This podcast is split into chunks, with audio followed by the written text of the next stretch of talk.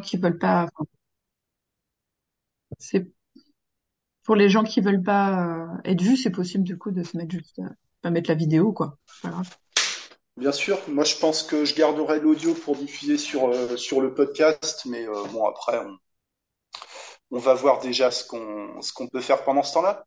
Donc je, je commence Anne avant de te, te donner la parole comme on avait euh, comme on avait dit pour euh, dire que le but de cette discussion bah, c'est de vous donner la parole euh, les gens qui ont pris le, temps de venir ici Euh, donc déjà merci et puis qu'on voudrait répartir la parole de manière équitable pas qu'il y ait une personne, deux personnes qui parlent pour tout le monde, qui, qui sachent tout, etc. Mais que chacun puisse, chacun, chacune puisse s'exprimer. Vous avez des choses à dire, on est là pour, on est là pour vous le prouver. Donc merci de, ne pas vous perdre dans les détails, euh, de donner vos meilleurs arguments tout de suite et de, euh, et de vous comporter euh, comme vous savez certainement le faire dans la vie de tous les jours. Anne, Anne, on t'écoute? Ouais, c'est parti. Ok, alors, du coup, moi, j'avais rédigé des petites notes là pour m'y retrouver un petit peu. Du coup, j'étais partie du constat qu'en fait, on a eu cette expérience en fait avec Caroline. On est allé voir euh, le spectacle euh, de Mesmer. Et euh, moi, c'est vrai que je m'étais déjà un petit peu questionnée sur. je voyais les gens arriver en séance et je me questionnais déjà un petit peu de ah oui, ils viennent quand même avec beaucoup d'idées préconçues sur sur ce qu'est l'hypnose, sur le fait que j'ai un don, sur le fait que bah, j'ai un savoir incroyable et que bah du coup non en fait voilà je suis une formation et j'ai un peu d'expérience mais donc déjà ça ça me gênait un peu. Je voyais des gens ca- carrément qui arrivaient en séance et qui étaient déjà en transe alors je leur avais même pas dit bonjour.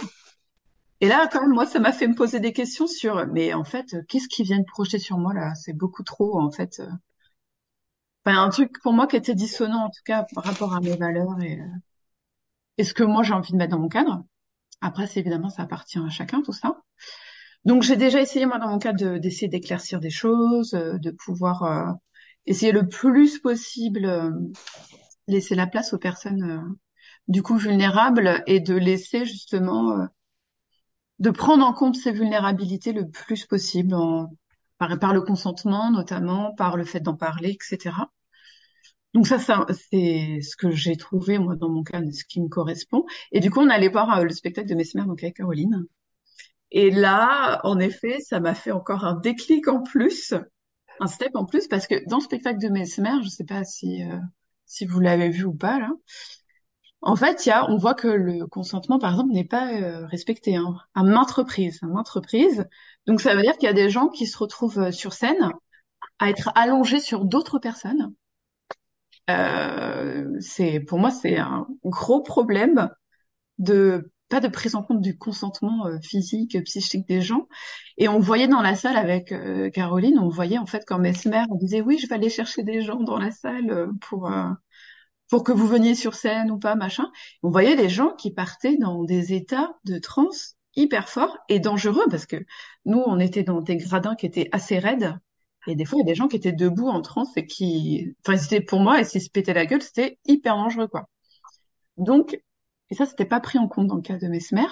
Et on a quand même aussi assisté à ce qui, pour moi, étaient des agressions, en fait, euh, sexuelles, dans le sens où, à un moment donné, Mesmer, dit, bon, là, vous êtes hyper chaud, sous-entendu, euh, sexuellement, quoi. Donc, en fait, bah, ça, quand on dit ça dans un spectacle et qu'on pose pas un cadre, en fait, euh, c'est la porte ouverte à des agressions, euh, des agressions sexuelles. Donc, en fait, on a vu un monsieur, par exemple, euh, qui essayait à maintes reprises de d'entrer en contact physique avec euh, une jeune femme. Et Mesmer le recadrait en rigolant, mais c'était recadré en rigolant, quoi. Donc, c'était pas encore un truc qui était, enfin, pour moi, un cadre qui était suffisamment safe. Donc, à partir de là, et ça, c'est l'hypnose que, enfin, c'est l'image de l'hypnose de spectacle que les gens ont. Donc, en fait, quand ils viennent en cabinet, ils viennent avec cette image. Et moi, j'ai l'impression que, du coup, je, dois faire un travail de pédagogie, en fait, qui est assez important sur, euh, bah, euh, en fait, vous n'êtes pas si vulnérable que ça à l'hypnose, en fait. Euh, et donc, Caroline a dit un truc qui, euh, pour moi, était vachement juste, qui était de dire, bah, en fait, est-ce qu'il n'y a pas parmi ces personnes quand même des gens qui sont pathologiquement pas en capacité de dire non. Donc du coup, qui sont dans une vulnérabilité psychique qui est extrêmement importante Et ils ont pas du tout, ils ont zéro outil en fait pour euh, pour sortir ça. Après, moi, c'est ce que j'ai compris. Peut-être Caroline, toi, tu voudras rajouter des trucs après. Mais en tout cas, moi, ça m'a fait penser à ça en me disant, bah ouais, psychiquement, il y a des gens qui ne peuvent pas, en fait, euh, comment dire, résister ou en tout cas être en sortir de cet état de vulnérabilité et retrouver de l'autonomie, de la gentilité sur ce qui se passe et tout. Donc ça, ça m'a quand même vachement posé question. Et euh, en effet, si on recadre ça, la société aussi, non, d'être pas forcément quand il y a des vulnérabilités, il y a des personnes qui sont de manière générale en dehors de l'hypnose qui sont en vulnérabilité plus que d'autres. Il y en a qui vont euh, du coup plus facilement apprendre à, s'affirmer, à dire non et c'est valorisé. C'est certaines populations qui font ça. Et puis il y en a d'autres à l'inverse qui justement, euh, on va leur apprendre en fait, c'est un peu une sorte de vulnérabilité acquise où c'est plus difficile de dire non, c'est plus difficile de euh, se connecter à son besoin dans ce moment-là, c'est plus difficile de faire respecter son besoin, etc. Donc voilà, déjà de base dans la société, il y a des, pour moi, des gens qui sont vulnérables d'une certaine façon, et en plus l'hypnose et l'hypnose de spectacle particulièrement euh, cultive un peu cette notion de vulnérabilité à l'hypnose à plein niveau. Qu'est-ce que je voulais rajouter? Et euh, du coup, ça nous pose la question de, bah, en fait, en hypnose, c'est pas réfléchi en fait ce truc-là. C'est pas une question qui est posée en fait de la vulnérabilité. Alors que pour moi elle existe elle est tangible hein, ça s'entend par le discours des gens qui viennent en séance les questions qu'ils se posent les peurs qu'ils ont aussi ce qu'ils projettent sur moi. Donc et de fait nous on a une posture forcément euh, haute hein. on a une posture où les gens viennent et sont des gens en vulnérabilité euh, même si c'est des gens qui sont sur d'eux qui sont capables de dire non donc euh, comment on s'empare de cette question de la vulnérabilité de manière générale? Dans l'hypnose et dans la thérapie aussi, c'est pas encore euh, tout à fait la même chose. Donc voilà, c'était un petit peu, euh, je regarde, mais je crois que j'ai à peu près dit ce que je voulais dire. Ouais. Et du coup, pour moi, l'idée dans la thérapie de manière générale, et dans l'hypnose aussi, du coup, c'est d'aller vers plus d'autonomie. Et du coup, moi, ça me pose la question de cet outil, euh, de comment on utilise l'hypnose pour les aider à plus, aller vers plus de vulnérabilité. Du coup, si on part du principe que bah c'est bon, euh, on a leur consentement de fait, ou c'est bon, si ça les aide, on peut dépasser des choses qui sont inconfortables pour elles ou pour eux. Est-ce que ça c'est ok? Est-ce que ça aide à aller vers plus d'autonomie, etc. Voilà, en gros. Est-ce qu'il y en a certains ou certaines d'entre vous qui veulent réagir déjà Est-ce que j'ai pu dire? Bah, moi, je veux bien rebondir effectivement pour euh, exprimer ce que moi j'ai ressenti dans cette Attends, Caroline, je te, je te, coupe juste pour dire bonjour à Karine qui nous a écrit dans le, le chat. On te ah. voit pas, on t'entend pas, Karine? Tu peux, tu peux rester en retrait, tu peux te joindre à la discussion. Euh, mais le but c'est de s'exprimer. Je te, je te rends la parole, euh, Caroline. Merci, pas de problème. Et bonjour effectivement, Karine. Euh, oui, moi je veux bien rebondir parce que du coup on l'a vécu ensemble ce moment euh, avec Anne et euh, parce que alors moi en fait la question que ça m'a posée à ce moment-là et c'était intéressant parce que Anne elle est revenue remettre un côté thérapeutique là-dedans mais moi j'étais vraiment en tant que spectatrice à ce moment-là et ce que ça m'a questionné, c'était que moi j'étais hyper mal à l'aise avec euh, ce que je voyais. Hein. Ça a été très confrontant pour moi et très difficile. Et ça m'a amené effectivement à me poser la question de me dire est-ce que je trouve ça sain euh, de répondre à ce point-là aux suggestions de Mesmer? Et donc moi, en fait, le début de ma réflexion, elle, elle s'est amenée là, c'est-à-dire est-ce que c'est sain est-ce que c'est OK? Est-ce qu'il y a quelque chose de l'ordre de la pathologie, en fait, d'être si réceptif à l'hypnose et de répondre à ce point-là, à cette suggestion-là, complètement en dehors d'un cadre thérapeutique? Moi, c'était vraiment une question euh, à ce niveau-là, à laquelle, en plus, je prétendais pas avoir de réponse, parce que pour moi, à partir du moment où on questionne quelque chose de l'ordre de la pathologie, c'est vraiment au médecin d'aller répondre à ça. Mais, euh, mais moi, ça m'a déjà amené à, ce truc-là de me dire, est-ce que euh, c'est OK d'être si réceptif ou pas?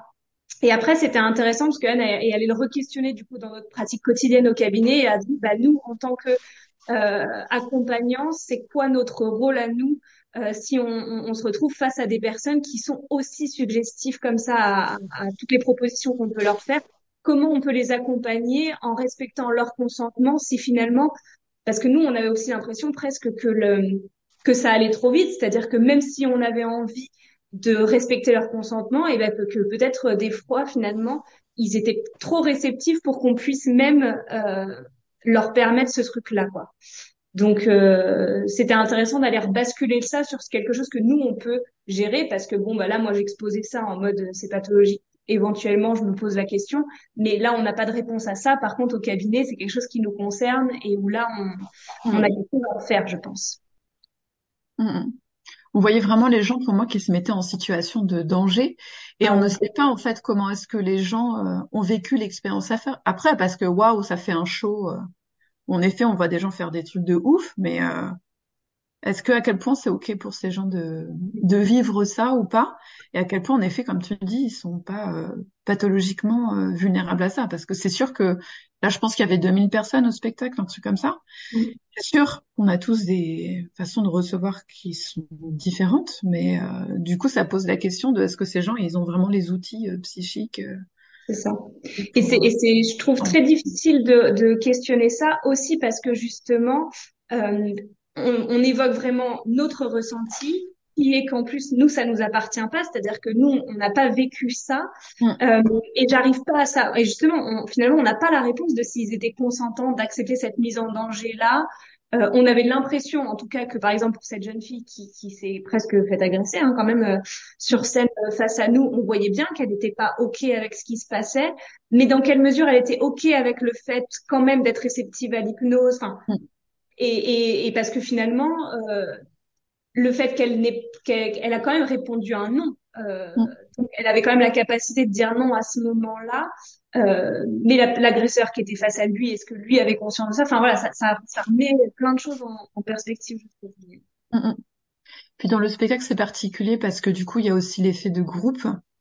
La personne hypnotisée, elle est au milieu de plein d'autres personnes hypnotisées. Il y a quand même Mesmer qui est quand même une figure. Enfin, on le voit bien au début du spectacle. Il appuie bien qu'il a fait plein d'émissions télé. Enfin, voilà, il joue beaucoup sur ça, le biais d'autorité en fait, euh, beaucoup, beaucoup. Donc, euh, et puis il y a quand même euh, 2000 personnes qui les regardent. Donc, euh, est-ce que c'est ok là vraiment de dire non, non, euh, je sais pas. Enfin, quelle force ça demande et quels outils ça demande de pouvoir se repositionner? Après, ça c'est propre plus à l'hypnose de spectacle. Hein. Mais CSP, ouais, comme, enfin, du coup, moi, ça m'a re-questionné de bah comment est-ce qu'on peut s'assurer le plus possible de prendre en compte la vulnérabilité des gens et euh, est-ce que ça, à quel point c'est juste, comment est-ce qu'on met en place, etc. Euh. Donc, euh, parce que c'est très lié à la notion de consentement aussi, la notion de vulnérabilité. Donc, euh... sais pas toi Manu, tu avais des trucs. Euh... Alors des des, euh, des, situations de ce genre, il y en a il y en a beaucoup dans le monde du spectacle. Plus, mm c'est plus visible, c'est plus évident. Euh, je pense que le fait de subir une, une, agression sexuelle ou quelque chose qui ressemble, en tout cas, euh, en état hypnotique, euh, quand la personne est en transe somnambulique, en réalité hypnotique, où tout, euh, où tout est vrai sur le moment, euh, est-ce que la personne, elle n'a pas déjà vécu ce genre de situation euh, dans le métro, au travail, euh, dans la famille? Ça, on n'en sait rien. Euh, est-ce que la personne, elle n'a pas déjà agressé, été agressée, voire violée, voire fait des tentatives de suicide? Est-ce que la personne, elle a pris des stupéfiants? Est-ce qu'elle a des troubles dissociatifs? Il n'y a, y a, pas beaucoup de questions qui sont posées au démarrage de, de l'expérience, quoi. Euh, et je suis pas sûr que euh, qu'en cabinet, parce que c'est, enfin, c'est ça qui nous qui nous intéresse, hein, le spectacle. Bon, oui, on va dire que c'est pas c'est, c'est pas ce qui nous regarde, mais c'était pour mettre en avant l'idée de, de, vulnérabilité. Euh, je, je pense qu'on peut déjà pas parler de consentement éclairé. Euh, dans une séance d'hypnose, c'est pas possible.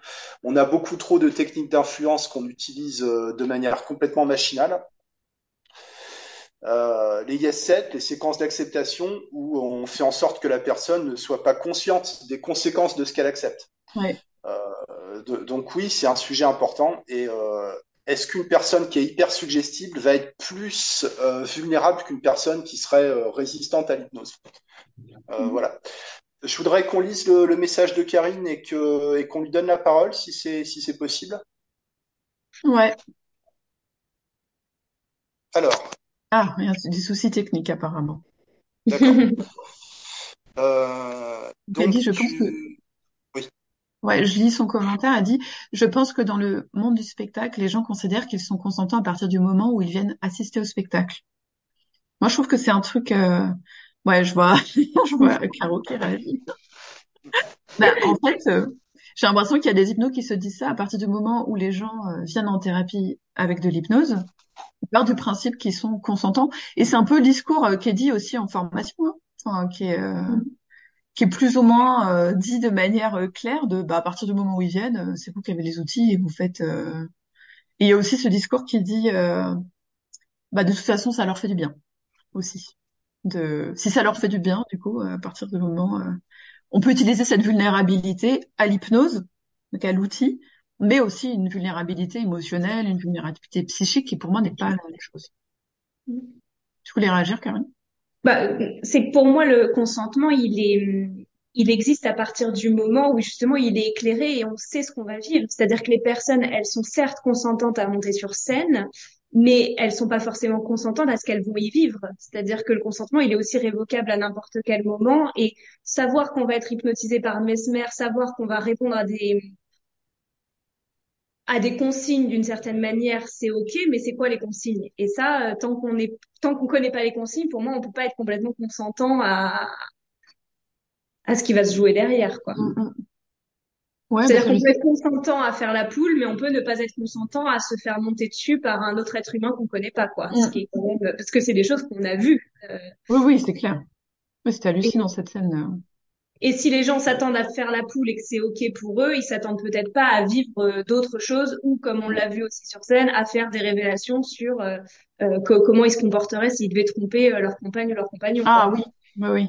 C'est aussi, enfin voilà, ce qui est aussi, à mon sens, hyper confrontant parce qu'à aucun moment ils ont consenti pour parler de leur relation privée et de alors, ok, on pourrait dire ils peuvent inventer, etc. Mais n'empêche que c'est pas c'est pas euh, exposé de cette manière-là, et donc euh, mm. donc je trouve que c'est difficile de, de oui le fait de monter sur scène, ça je suis assez d'accord sur le fait qu'on fait un premier consentement, mais pour moi il, il se doit de continuer d'être évocable, et c'est la même chose au cabinet, c'est-à-dire que oui ils sont consentants pour venir, ils savent qu'ils viennent déposer des choses de leur vie, de euh, et travailler sur eux avec l'outil d'hypnose. Maintenant, c'est quand même à nous de leur exprimer jusqu'où on, a envie d'aller, qu'est-ce qu'on peut leur proposer et la manière dont c'est fait. Parce que l'avantage de l'hypnose, c'est que ça reste un outil où on a plein de possibilités de travail finalement. Donc, mm. euh, ça reste important qu'on utilise ceux qui sont alignés avec la personne qui est en face de nous à ce moment-là. Mm, mm. Et euh, moi, j'ai l'impression qu'il y a plusieurs types de vulnérabilité. Il y a là, comme on disait, la vulnérabilité à l'état d'hypnose, à la technique d'hypnose. Et il y a aussi euh, une vulnérabilité qui peut être plus émotionnelle. Hein. Par exemple, quand on vient et qu'on vit un truc dur, euh, comme on disait avec Manu, ça peut être aussi quelque chose où on est dans une sorte d'épuisement nerveux, émotionnel. Bah, c'est sûr qu'on a moins de billes pour pouvoir euh, gérer en fait les moments où il faut plus s'affirmer, recadrer des choses, etc. Et euh, ouais, j'avais noté un truc, donc la vulnérabilité à l'hypnose, la vulnérabilité émotionnelle du moment qu'on vit en fait euh, là. Et euh, ouais aussi euh, comment psychiquement les gens sont plus ou moins ont plus ou moins des outils de manière générale dans leur histoire, leur éducation, leurs expériences de vie pour pouvoir euh, prendre en compte cette vulnérabilité, en parler, l'exprimer, donner ou pas son consentement du coup pour certaines choses, dire quand ça va pas parce que c'est vrai que des fois, les questions sont posées euh, de est-ce que c'est ok pour vous de vivre ça ou pas? Mais des fois, la personne va donner son consentement et puis euh, parce qu'elle n'ose pas dire. Euh... Il y a des gens, par exemple, il y a des profils de personnes qui sont veulent faire plaisir aux thérapeutes. Mmh. Donc, euh, ces, ces gens-là, ils vont dire oui, ils vont dire oui, pas de problème. Du coup, alors que bon, c'est pas forcément, euh, ils sont pas forcément ok quoi. Donc c'est mmh. très compliqué. Je sais pas vous comment euh, ça vous semble les, ça vous semble juste parler de différents types de vulnérabilité? Je sais pas, Karine, est-ce que tu veux intervenir sur ce qui a été dit déjà ou pas? Euh, En fait, moi, ce que je disais tout à l'heure par rapport euh, au consentement, c'était plus dans le sens où les les gens qui font le spectacle, c'est-à-dire Mesmer par exemple, lui considère qu'il a tous les droits en fait. Donc effectivement, à partir du moment où on va à un spectacle euh, d'hypnose, si l'hypnotiseur réfléchit comme ça, on est forcément vulnérable, quoi. Et euh, moi, je suis allée à des...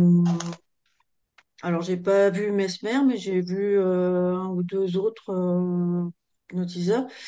Et à chaque fois, en fait, euh, il y a toujours un moment dans le spectacle où on voit qu'il y a une personne qui, par exemple, ne veut plus euh, subir euh, en fait le, le, le spectacle.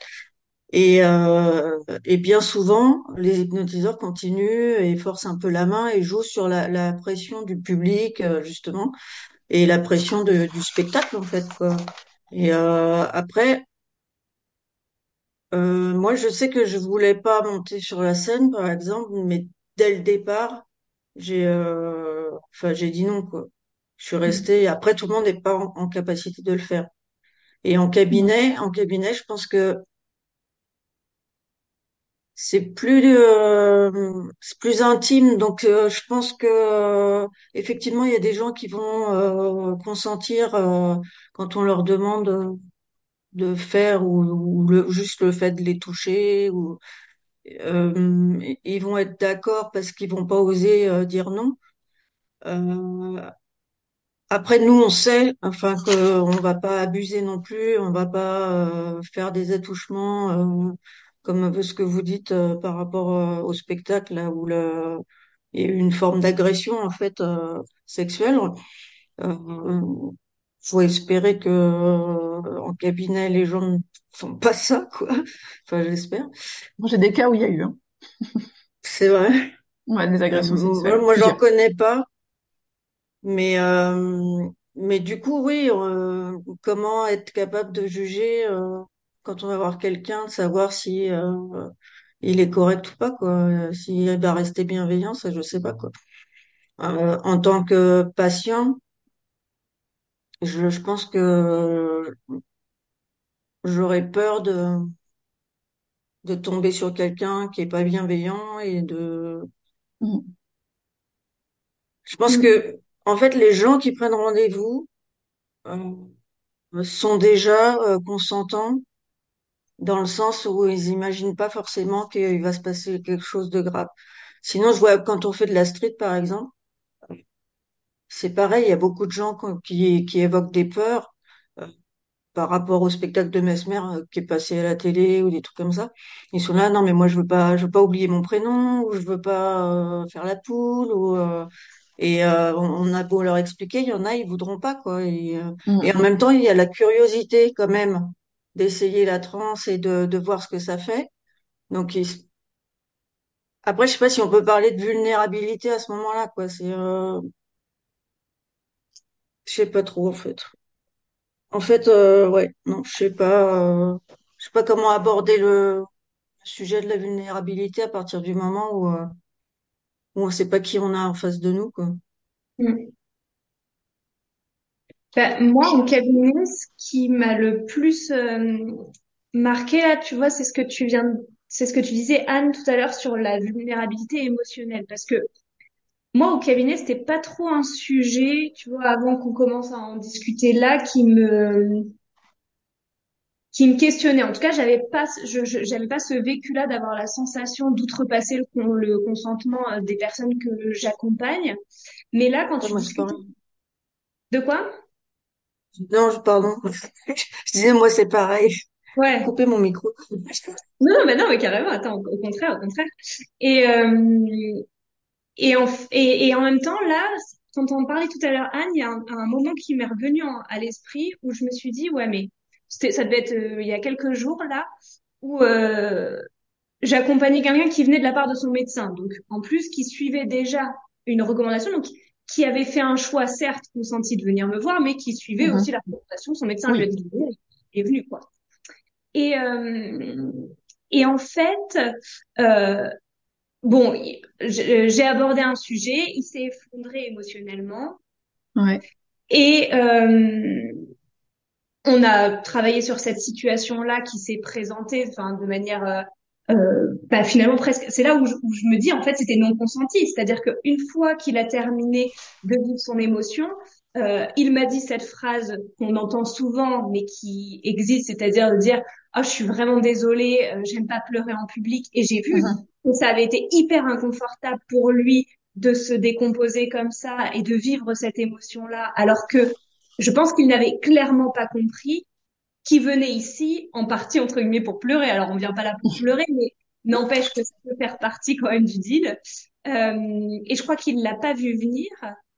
Et d'une certaine manière, euh, je suis pas sûre qu'il était consentant pour s'effondrer émotionnellement comme il s'est effondré à ce moment-là. Et en même temps, euh, est-ce que vraiment je suis responsable de ça? Oui, parce que c'est ma question qui a déclenché ça, mais en même temps, Enfin, je je, je l'ai pas fait pour. Enfin, et du coup, c'est là où moi le consentement vient se poser question, c'est que si on va au bout du consentement, ben je sais pas comment j'aurais pu accompagner cette personne-là autrement qu'en lui posant cette question-là et qu'en vivant l'émotion qu'il a vécue. Je suis pas sûre que j'aurais été en capacité de l'accompagner si ça c'était pas ressorti. Et en même temps, euh, comment j'aurais pu euh, le, le, le, prévenir, l'avertir, alors que moi-même, en plus, j'avoue, je l'avais absolument pas vu venir. Enfin, ça, par contre, ça me questionne, du coup. Mm. Ça, par contre, ça me questionne. Bah, il y a quelqu'un qui peut intervenir? Manu, si tu veux. Ouais, pour, euh, pour résumer, quand on, on se demandait quel, euh, quel angle on pouvait euh, utiliser pour aborder la question, bah, je pense que la question, c'est est-ce que la personne accepterait ces choses-là dans un contexte normal, c'est-à-dire si elle n'était pas dans cette période où ça va pas, s'il n'y avait pas de la pression sociale autour mmh. d'elle, l'autorité du médecin, la pression du groupe. En groupe, quand on est avec ses amis, quand on est quand on est en sortie, on se comporte pas de la même façon. Et est-ce que est-ce que la personne a la capacité à critiquer et à rejeter les suggestions quand elle est en hypnose? Et est-ce que c'est pathologique, comme tu dis, Caroline? Moi, mmh. moi, je crois que c'est une question qui a été abordée dans la vieille hypnose. Euh, mais alors, euh, c'est comme c'était un peu des, des, fous furieux, les Jeannet et compagnie. Je sais pas, euh, je sais pas ce qu'on peut en tirer. Euh, voilà, j'ai perdu le fil, donc je vous rends, je vous rends la parole. Hum. moi, je voulais rebondir sur les gens qui pleurent. En sens, moi, c'est un truc aussi qui arrive bien sûr hyper souvent aussi. Ah si, j'ai retrouvé. Après, je te, je te, ça, ça concerne ça il y a, y a, des hypnos dont le discours c'est les gens faut qu'ils viennent pour pleurer euh, même s'ils veulent pas moi je vais mettre le focus sur l'émotion je vais faire du clean language je vais euh, orienter l'attention précisément sur ce que la personne veut éviter parce que mon cadre l'exige parce que c'est moi le praticien parce que c'est moi qui sais etc euh, et comme tu l'as dit Caroline la personne elle est peut-être pas là pour ça elle a peut-être pas envie euh, elle est peut-être pas en confiance peut-être que c'est trop dur voilà mm. D'accord, mais je savais pas qu'il y avait euh, des personnes qui allaient chercher l'émotion. Après, moi, c'est un truc qui ressort assez facilement en séance parce que je pense que ça fait partie de mon cadre et, de mon fonctionnement. Mais en effet, il y a souvent des gens, par exemple, qui euh, s'excusent de pleurer, bref, et qui sont pas du tout. Euh... Alors que s'il y a bien un endroit où ils peuvent pleurer, bah c'est pour moi son cabinet, enfin son cabinet ou enfin dans leur vie perso quand ils le décident. Donc euh, il y a un truc qui est dissonant là où ils se rendent pas compte que c'est un espace euh, pour faire ça et que c'est autorisé dans cet endroit-là et que au contraire ça peut être euh, vraiment accueilli. C'est pas obligatoire non plus. C'est pas obligatoire non plus. Oui, mais c'est un, un, espace où c'est possible en tout cas. Pas normalement. Après c'est le côté thérapeutique quoi. C'est un peu comme quand on va voir un psy.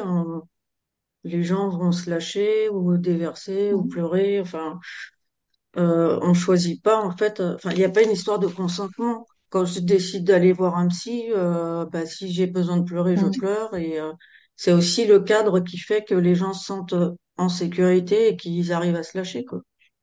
Ouais. Après, la personne dont je parlais, je pense que il avait conscience que le cadre était suffisamment. Enfin, il avait conscience que c'était un lieu où les gens pleuraient. Mais je crois qu'il avait conscience que c'était un cadre où les gens pleuraient pas lui. pas lui. et, et, et, ben oui. Et je pense que c'est ça qui a été confrontant. C'est-à-dire que bon, vu la quantité de mouchoirs qu'il y a disponible dans mon bureau, je pense que c'est pas un secret sur le fait que, euh, de concurrence, apparemment, il y, a, il y a quand même des gens qui chialent ici. Bon, ça, c'était assez euh, éclairé, tu vois. C'était, je pense que je, je, donne suffisamment d'indices pour que ce soit, euh, ce soit ok. Mais je crois que lui est vraiment rentré dans ce bureau en se disant, les gens pleurent ici, mais pas moi. Hum, hum, Et, hum. et c'est là où j'ai la sensation a posteriori de me dire est-ce que j'ai respecté son consentement? C'est que je pense que lui, même s'il savait qu'ici on pleurait, il n'avait pas forcément consenti à pleurer, même si il n'a pas choisi et moi non plus. Ouais, vas-y. Anne. Moi, je crois qu'il y a, par rapport à ce que tu dis, en fait, il y a, évidemment, il y a la réaction. Je pense que si la personne s'était pas suffisamment sentie safe, c'est- je pense pas que l'émotion serait venue aussi euh, comme ça, tu vois. Mm. Il y a ça, il y a le cadre qui permet euh, plus ou moins ça. Après, euh, quand les gens sont surpris par eux-mêmes de pleurer et qu'ils sont pas à l'aise avec ça, peut-être que ça a à voir aussi avec leur histoire, tu vois. À quel moment ils sont, voilà, ils- c'est ok pour eux de ressentir des émotions, de pleurer devant quelqu'un, bref, etc. Après, il y a aussi qu'est-ce qu'on en fait nous derrière, tu vois, de cette émotion. C'est pas la, c'est pas la même chose, tu vois, de tu vois les- la personne qui ressent l'émotion, qui est inconfortable, tu poses des questions pour savoir ce qui se passe, etc. De bah ok, il pleure, bah ok, on va foncer dans le truc et on va en refaire des tonnes, tu vois. C'est euh, c'est qu'est-ce que tu Ouais, ouais. De ça? C'est, effectivement, c'est que moi, ça me re-questionne sur la notion de la vulnérabilité, c'est-à-dire à quel point euh, il a été vulnérable de mon influence là-dedans pour libérer ça, et euh, à quel point finalement il aurait pu l'empêcher s'il en avait vraiment eu le choix, en fait. C'est-à-dire que voilà, c'est ça que je vais questionner. Est-ce que finalement euh, c'est parce que le cadre était suffisamment sécurisant qu'il a pu libérer ça, et même si c'était pas confortable pour lui, il y a une partie de lui qui était en accord avec ça. Ou est-ce que, comme Messimer, éventuellement, il avait vraiment pas envie, s'il avait pu blocus, il aurait blocus, et dans ce cadre-là, il n'a pas été en capacité de le faire. Tu, tu, tu vois la nuance, euh, enfin vous voyez, parce que je m'adresse à tout le monde? Mm. Bah moi ça me semble c'est je pense c'est que en posant des questions pour euh, essayer d'éclaircir pour lui, tu vois, euh, qu'est-ce qui était ok, de pas ok, est-ce que c'est des c'est un système qui fait qu'il soit pas ok de pleurer, est-ce que c'est un système enfin tu vois. Après c'est comment dire euh, c'est aussi comment il a ressenti lui, tu vois, il était pas ok, c'est arrivé. Qu'est-ce que qu'est-ce qui est fait de ça en fait? Est-ce que euh, c'est vécu comme euh, une agression pour lui par exemple, tu vois? Non, bah, il est reparti hyper content. hein. Enfin, pour le coup, euh, on en a fait, enfin, on en a fait de l'humour parce que moi, quand il m'a répondu, effectivement, euh, j'aime pas pleurer en, en, en public. Et moi, j'ai fait de l'humour tout de suite en rebondissant en disant, ah, parce que je suis un public à moi toute seule, ce qui est tout. La classe. Je suis du genre un peu, voilà, je suis du genre un peu égocentrique, donc forcément, quand on me tend une perche comme ça, je peux pas m'empêcher de la saisir. Mais, euh, donc, et on a rebondi sur de l'humour, et puis ensuite on a parlé du travail qu'on a fait, il était content, il a repris rendez-vous. Enfin, je sens que pour le coup, ça a pas du tout brisé, brisé l'alliance thérapeutique. Là, vraiment, euh, je, je, je sais qu'il a continué la séance en confiance, il m'a ensuite expliqué pourquoi il s'était effondré, parce qu'en plus, je ne le savais pas, c'est-à-dire qu'en fait, il s'est effondré sans être en capacité de m'exprimer ce qu'il vivait à ce moment-là. Et après, il a été capable de me le formuler. euh, donc, je sais que à la fin, tout, tout s'est bien terminé, c'était ok, on a fait de l'humour. euh, Enfin voilà, c'est- ça s'est très très bien fini. Mais euh, et en plus, quand moi je l'ai vécu à l'instant T, je me suis pas du tout posé ces questions qu'on se pose là. Mais c'est là, quand tu parlais de vulnérabilité émotionnelle, que je me suis questionnée en me disant, euh, voilà, donc dans dans quelle mesure c'est ok ou pas. Et je pense que c'est ok parce que de toute façon, on n'a pas le choix. Enfin voilà, c'est aussi ça, c'est que de toute façon. Et que de toute façon, si on avait voulu refaire le fil d'une manière différente, on n'aurait pas eu quelque chose de différent puisque ça s'est passé comme ça et c'est que ça devait probablement se passer comme ça. En tout cas, je pense pas que je peux remettre en question ma pratique suffisamment pour modifier un comportement a posteriori. Euh, c'est ça moi que je cherche à réfléchir. Est-ce que j'aurais pu travailler différemment pour avoir un résultat qui serait encore plus satisfaisant euh, pour son confort à lui et en atteignant le même objectif euh, final. Et là, pour l'instant, je me dis de toute façon, je n'ai pas vu ce truc venir là. Je vois pas ce que j'aurais pu faire de plus pour, à part lui autoriser plus tôt dans la séance en lui disant, euh, sachez que euh, ici euh, on pleure et que c'est ok, mais je suis pas sûre que ça l'aurait rassuré du tout. Et ça, ça, ça serait revenu à provoquer, à provoquer le, la montée émotionnelle? Bah oui. Tu, tu l'as pas fait, tu l'as pas fait intentionnellement. Tu as su l'accueillir. La personne s'est félicitée de, de, vous avez pu valoriser ça. Mais euh, la personne qui se fait agresser sexuellement euh, en transe euh, dans une foule, je pense pas qu'elle se félicite de ça. Je pense pas qu'elle euh, qu'elle en tire un, vraiment vraiment un bénéfice en fait. Et à ça, on peut ajouter, tu vois, au, niveau, euh, au, niveau de nos pratiques, il y a les régressions qui n'ont pas été, euh, qui n'ont pas été discutées avant l'expérience, tu vois, de mettre la personne en transe, puis maintenant vous allez revivre le truc, euh, euh la création de faux souvenirs, euh, les attouchements, ça existe aussi, d'installer un rapport de séduction euh, voilà, mm. avec des personnes, euh, voilà, des personnes qui sortent d'une relation toxique, qui ont été abusées, euh, sont particulièrement vulnérables euh, par rapport à quelqu'un qui fait preuve de douceur, qui est aimable, qui écoute, euh, qui, qui, qui, donne de l'attention. les amnésies, on a parlé des amnésies du prénom, ces choses comme ça.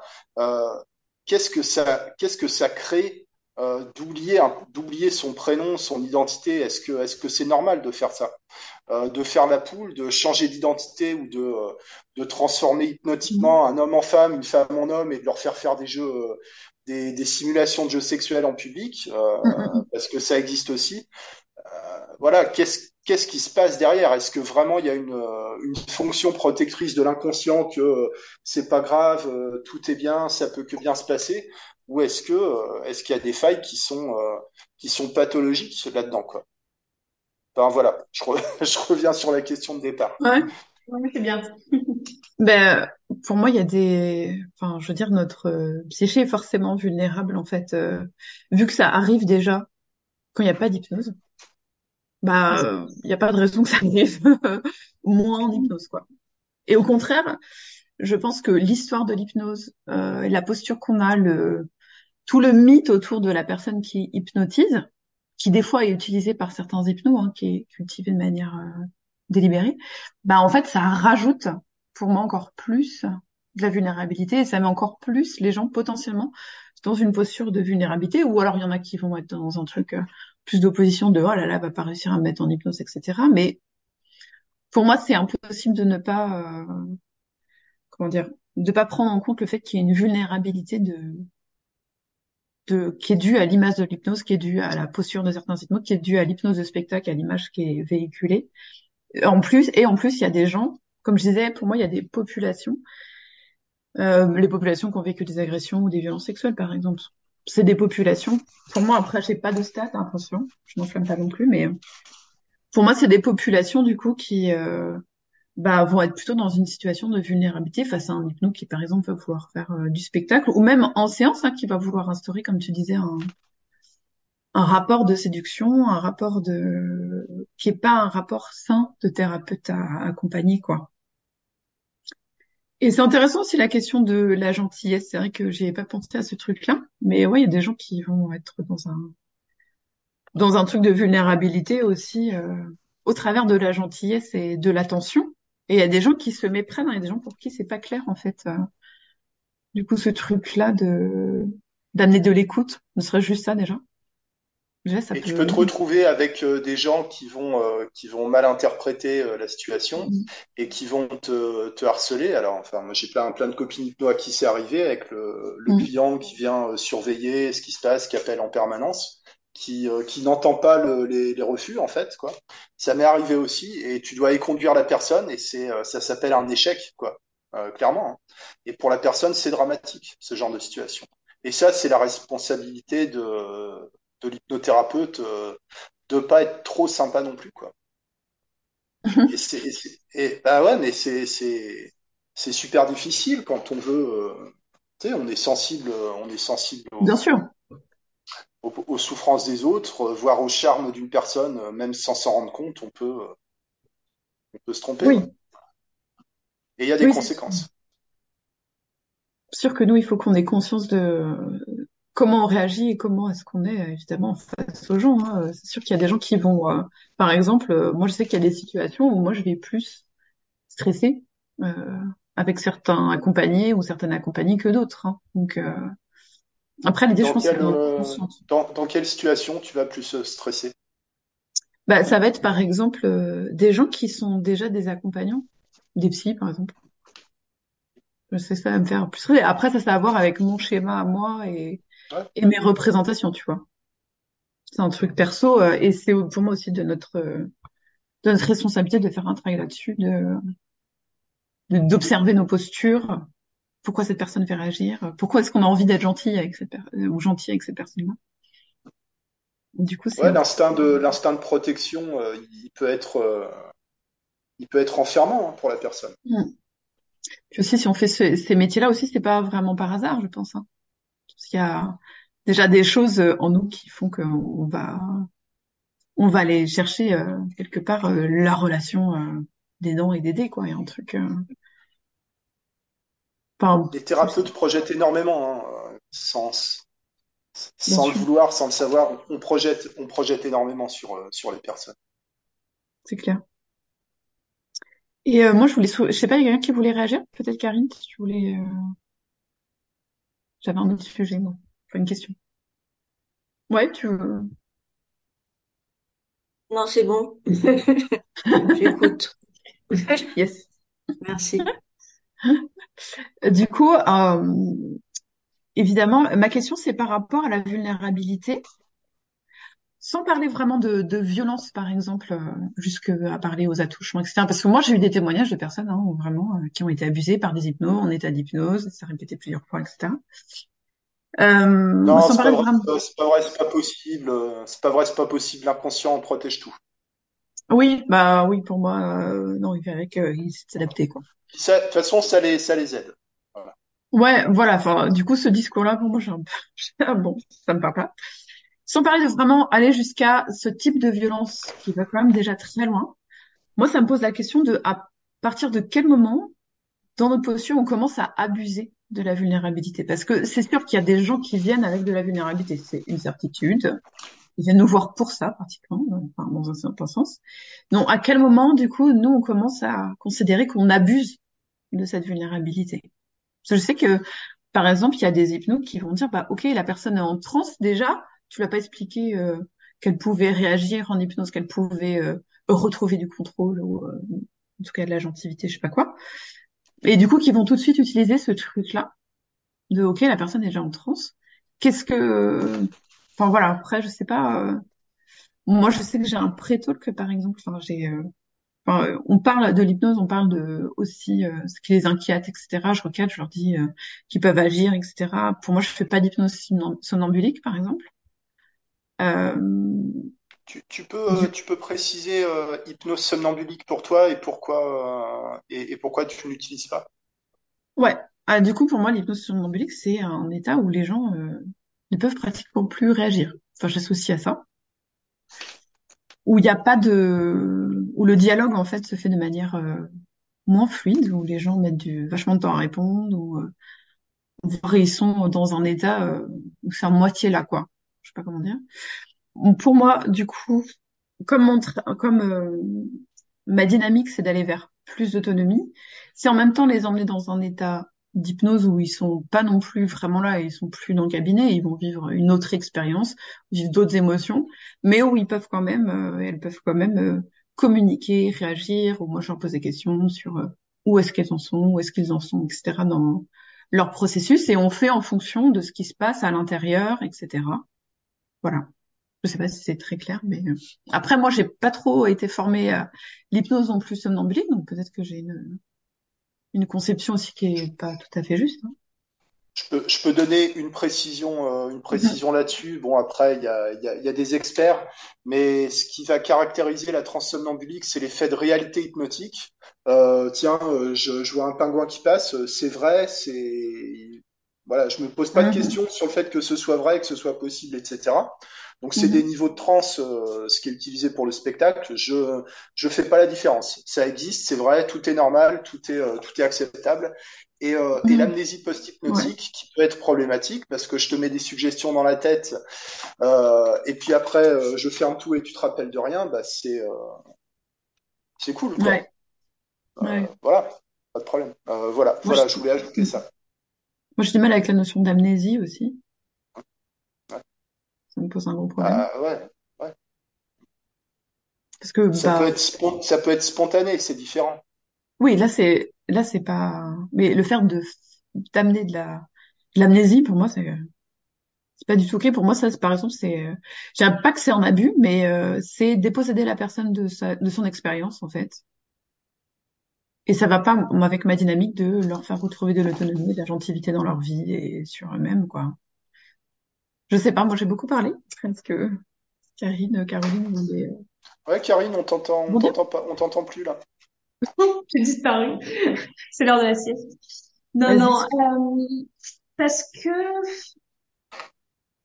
moi, en fait, alors moi c'est pareil. J'ai, j'ai, je travaille pas euh, avec l'hypnose somnambulique. C'est pas trop dans dans ma façon de travailler. Donc c'est vrai que c'est difficile pour moi d'intervenir sur un sujet que je maîtrise pas. Euh, et si on recoupe ça avec la notion de consentement, euh, j'ai la sensation que évidemment ça arrive au cabinet que des personnes euh, sortent de leur état de transe et malgré le fait qu'ils n'étaient pas en sommeil, qu'ils ont répondu aux suggestions à travers soit des mouvements idéomoteurs, soit à travers la parole, etc.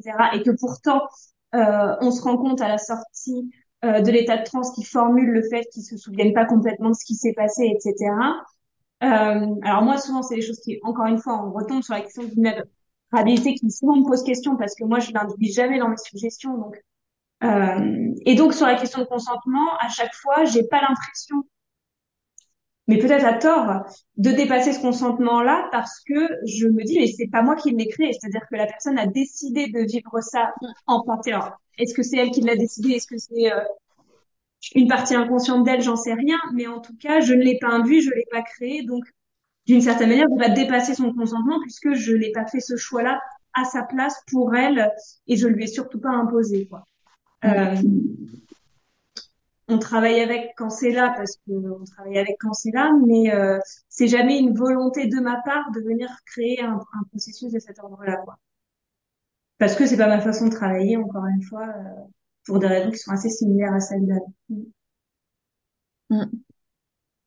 Et du coup, quand tu parlais de l'hypnose somnambulique, là, Manu, euh, donc le, a priori, un des critères que ça pourrait être, c'est euh, se dire que tout est réel en fait, mm. Que il euh, y a plus le discernement de tu es en train de faire un travail euh, et t'es dans une autre réalité, quoi.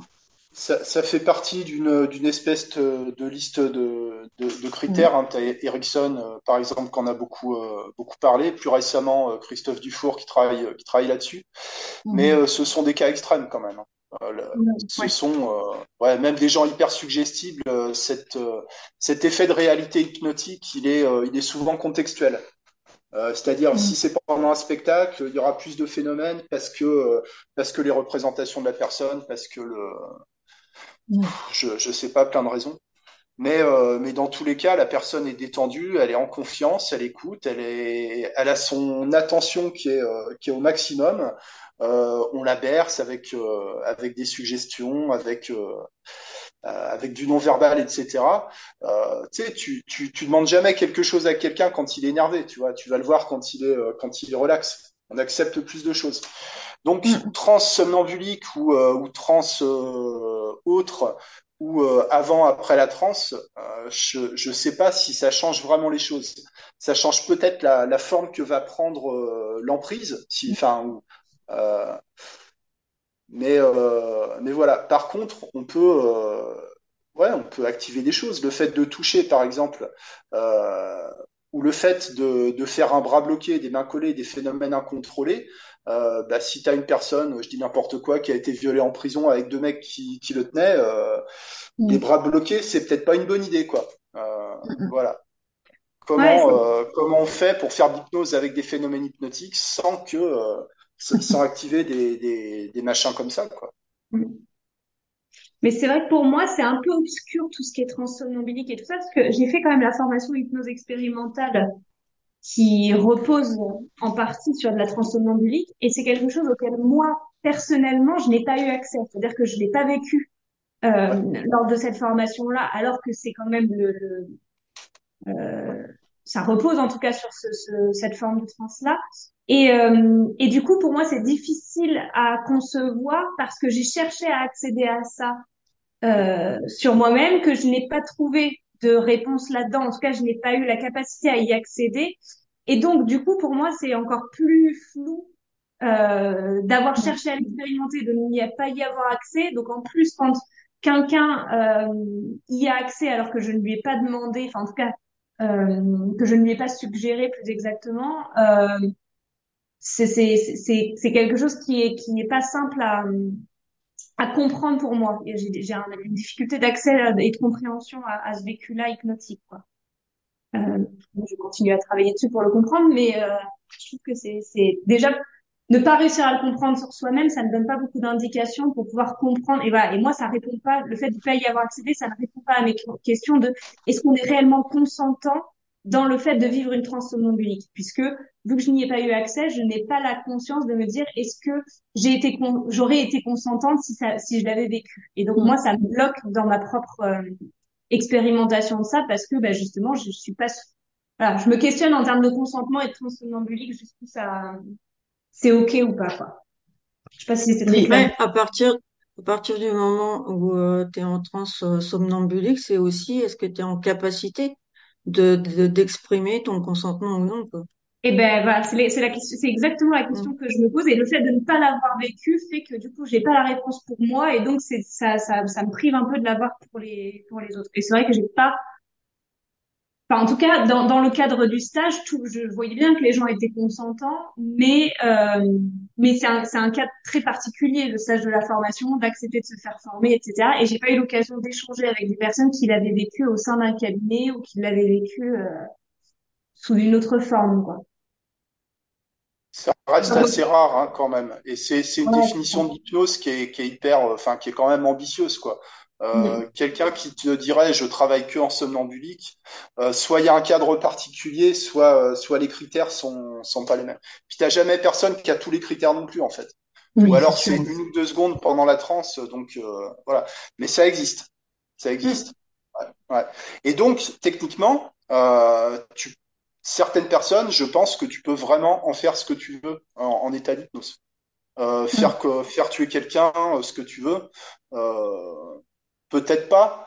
Euh, mais si c'est suggéré d'une certaine façon, euh, avec un contexte, avec des répétitions, euh, de la tromperie, tout ce que tu veux, ouais. ouais. Mm. Et pour ce qui est euh, d'attoucher, etc., c'est possible. C'est possible. Il faut arrêter de dire que c'est pas possible. C'est possible. Mais on y revient. Est-ce que tout le monde a accès à cette réceptivité, à cette réceptivité-là? Et si c'est le cas, enfin si ce n'est pas le cas plutôt, est-ce que ceux qui sont capables d'y répondre euh, est-ce que c'est sain ou est-ce que c'est quand même problématique euh... mm. Moi, c'est J'ai l'impression que c'est plus problématique que, que sain, en fait. Hein. Moi, je euh, pense. Dans Oui, pareil. si, si, on parle de, de, normes, de ce qui est normal dans le sens, euh, ce qui est le plus fréquent, c'est des gens qui sont moyennement résistants, moyennement suggestibles, euh, suivant, euh, suivant quel hypnothérapeute va, va travailler avec la transe va être euh, plus ou moins prononcée. Enfin, c'est euh, où, ça va être très variable, quoi, je pense. Hein. Alors des phénomènes hypnotiques euh, sans conséquences apparentes, comme les paupières collées, des trucs comme ça, ça va être acceptable. mais mais les, les régressions, les, les, choses comme ça, ça va ça va pas marcher. en tout cas, ça va pas apparaître, la personne va pas le sentir, va pas le vivre consciemment, elle va pas, elle va pas l'avoir. Mais est-ce que la suggestion, elle passe pas avec, euh, j'en sais rien, trois semaines, trois ans de délai? Qu'est-ce qu'on, qu'est-ce qu'on en sait quoi? Mm. Tu sais, on pense toujours que les suggestions, elles ont un effet immédiat, mais euh, ça peut prendre, je sais pas, des années avant qu'une suggestion elle se concrétise. Enfin, mm. peut-être. Après, pour rebondir sur euh, les outils hypnotiques type euh, doigt collé, paupières collées, etc., je pense que ça dépend aussi du comment le discours, euh, quel est le discours qui accompagne ces phénomènes-là. Parce que des phénomènes comme ça, on, enfin, c'est vrai que les paupières collées, c'est très spécifique, enfin, c'est vraiment très associé à l'hypnose de spectacle, mais bon, des automatismes comme ça, on, on en a plein en fait. Donc ça dépend de quel est le discours qui est accompagné, qui amène ça. Après, euh, moi, dans ma façon de travailler, du coup, j'explique, on en fait un petit peu des tests comme ça. Et du coup, je leur explique que, en fait, euh, ils peuvent ouvrir les yeux à n'importe quel moment, qu'ils peuvent réagir à n'importe quel moment. Là, l'idée, c'est d'observer quelque chose qu'ils n'ont pas l'habitude d'observer, euh, mais qui peut se passer quand même. Hein, le cœur qui accélère, euh, se mettre à transpirer, je sais pas quoi. Tout ça, c'est des choses qui dépassent aussi conscient. Donc, c'est comment le discours. Après, moi, je me suis arrangée comme ça avec ces phénomènes-là en gardant un cadre où euh, chaque réaction est quoi. Si la personne ouvre les yeux, c'est ok. Si la personne parle les yeux, si la personne ne veut pas le faire, c'est ok. Donc c'est mon cadre. Mais euh... ouais, ça dépend de parce que je sais qu'il y a pas, c'est pas toujours ce même discours-là. Enfin, il y a des gens moi régulièrement qui me demandent euh, si j'ai un don. Enfin, pour moi, ça c'est un truc qui est pas du tout. Enfin, on sent que là, c'est très éloigné de ce qui se passe réellement en fait. Et euh, moi, ça me pose problème. Après, tu avais parlé des outils et tu avais parlé de quoi? Je sais plus, Manu, tu avais parlé d'un autre truc? Ça rebondit après. Zut. Peut-être que est-ce que j'ai noté Non. Euh, les régressions, les régressions, non? Ah, Régression, ouais. il faut souvenir, euh, revivre un souvenir, euh, mais vraiment comme si tu étais, euh, Mhm. tu as plus conscience de tout ce qui s'est passé après, etc. Euh, ouais. Les faux souvenirs, ça c'est Mhm. Bah, c'est vrai que moi, je ne sais pas. c'est pas C'est quelque chose de, de rare, quoi. Euh, les interprétations, les, les liens de cause à effet que, que l'hypnothérapeute va sortir de, de son chapeau. Euh, Ouais, ça c'est toute une histoire de projection et euh, de quel est le quel discours on a en fait par rapport aux gens qui vivent des régressions, vers quoi on va les orienter, pas les orienter. C'est c'est vachement complexe. hein. Après, moi, je travaille plus avec les régressions. C'est un truc aussi. Euh... C'est interdit au Canada, tu vois, par Ah exemple. ouais, carrément. Je savais pas, tu Ouais. vois. Pour quelle raison, tu sais ou pas? Pour les, les faux souvenirs, les, ré- les Ouais, réactivations de, de trauma, ces, choses-là. Il y a eu des épidémies ouais, de faux clair. souvenirs euh, dans les années 60. On en avait parlé avec Christophe Dufour une fois euh, sur, euh, sur ces choses-là, la, la, la révélation de l'amnésie traumatique, ces choses-là, euh, qui, qui, qui n'existent pas en fait, quoi. Mais tu vois Ouais, dans quelle direction tu peux emmener une personne. Tu peux, euh, c'est comme ça que tu emmènes des gens à croire, euh, je sais pas, à l'arrivée des extraterrestres ou tout ce que tu veux, quoi. Une petite chose après l'autre, sans forcer le Mhm. consentement, parce que la personne pense qu'elle est consentante. Ouais. Elle pense qu'elle a un libre arbitre, elle pense que, euh, elle pense qu'elle a un- une intuition qui est sûre par rapport. euh, T'as des gens qui vont venir chez toi, qui vont dire, euh, bah, j'ai senti que c'était vous. En fait, voilà, j'ai vu votre photo de profil, euh, j'ai vu un signe, votre publication, elle est apparue euh, sur mon fil euh, exactement au bon moment, donc c'est vous. euh, euh, voilà, et qui te, des gens qui te portent au nu, et ça peut te monter à la tête en tant que, en tant que thérapeute. Bien sûr. Surtout dans les débuts où on est quand même tous hyper fragiles, hyper sensibles quand on sort de formation, parce que, euh, je- enfin, je dis on, mais la trois quarts des hypnos, ils sont arrivés en formation, c'était, c'était pour faire une thérapie en fait. Et ça, et ça aussi, on veut pas l'entendre. Ça aussi, on veut pas l'entendre. Mais euh, c'est Pank, une fois qu'il m'avait dit, Christophe Pank, je sais pas si vous voyez qui c'est, euh, quelqu'un qui fait de l'hypnose, c'est quelqu'un qui doit s'interroger en permanence sur son rapport à la toute-puissance. Et je trouve que je, je trouve que c'est euh, c'est fondamental ça. Voilà. Ah ouais, moi, je rejoins complètement ce truc-là. De toute façon, on le voit dans l'histoire de l'hypnose que c'est vachement lié à ce truc de, en effet, de De toute pouvoir. puissance, de surhumain, de Hein. pouvoir, de pouvoir hein, clairement dans, à plein de niveaux, quoi. Donc, euh, c'est très très lié. Et du coup, là, même actuellement, alors qu'il y a plein quand même d'hypnos euh, qui sont de plus en plus formés, bah, du coup, c'est toujours pas euh, vraiment questionné. Ça reste toujours un truc qui est qui est dans une sorte de tabou, quoi. Donc, euh, quelle est quelle est quelle utilité? À qui profite le crime? La vanité. Hein. Je, je veux que les gens soient autonomes grâce à moi. Ouais, Voilà, ouais, ouais, c'est ça. exactement ça. C'est clair. Et C'est un, un moteur. Hein. On a besoin d'être motivé par quelque chose, mais euh, mais il y a des conséquences à ça. Mm, Le syndrome du sauveur. Ouais. mm, bien sûr. Et on a tous rencontré des personnes qui nous ont dit ah bah ouais euh, moi je vois tel thérapeute et euh, quand quand elle m'a dit ça enfin cette personne a tout Mm, compris euh, etc des, des thérapeutes un peu médiatiques qui te font des suggestions post-hypnotiques toutes pourries, bah, il y en a aussi. Le, le fait de pas de pas sortir les gens de leur transe, de pas de pas s'assurer qu'ils soient en état de partir, de conduire, de d'aller travailler derrière. T'en as plein qui prennent pas ce temps-là en fait. Ils, ils veulent juste que la personne leur dise ouais ça s'est bien passé, vous êtes trop mm, fort, mais euh, mais le reste ils veulent pas l'entendre. hein. Euh, mm, mm, Il y a un tra- il y a un travail sur le sur l'ego à faire pour les euh, pour les thérapeutes. hein. mm. Et, euh, et c'est un travail qui est, qui est sans fin, quoi. Sans fin. Ouais. Et puis il y a des soucis comme du coup on n'est pas réglementé. Je pense qu'il y a des soucis aussi d'éthique et de bah en fait euh, nous aussi on doit s'engager dans une thérapie, se remettre en question, reposer notre cadre et notre posture constamment avec les gens.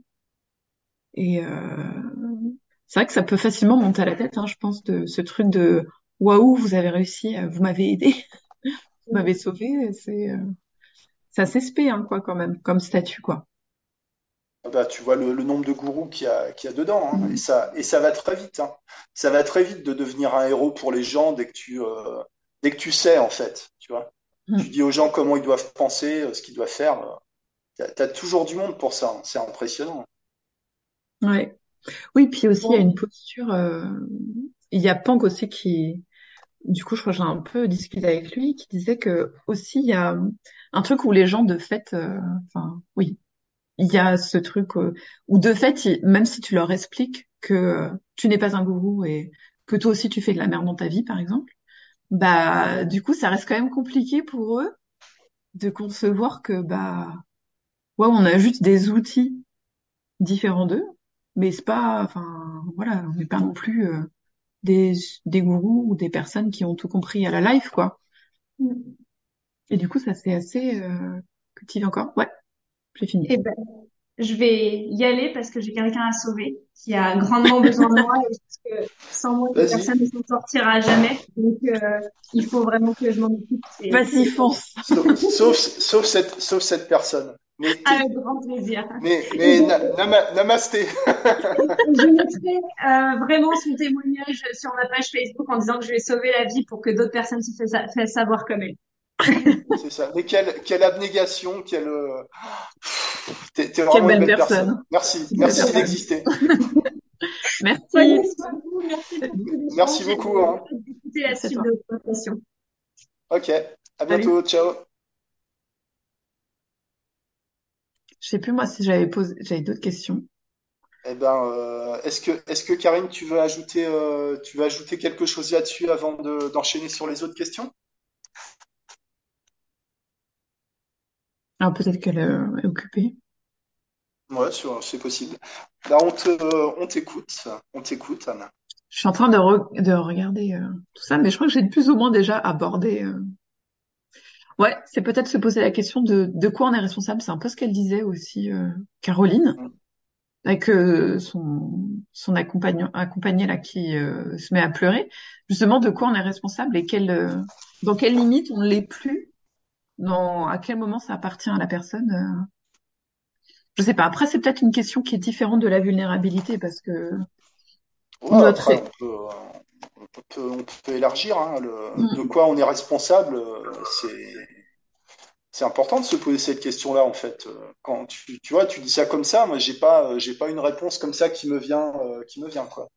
tu as des idées, Karine, euh, sur qui ah, de quoi on est responsable en tant en tant qu'hypnothérapeute euh, C'est quoi nos responsabilités pour toi? Euh... Là, j'ai fait un break, donc. en plus, dirais, on euh, qui pas piqué d'hanneton. Tranquille. Là, tu es droit. Ah, de quoi, de quoi on est responsable? De beaucoup de choses. De pas faire plus de mal à la personne. Déjà. Mm. Pas de tout. Ouais. Alors, de quoi on n'est pas responsable alors? Ah waouh.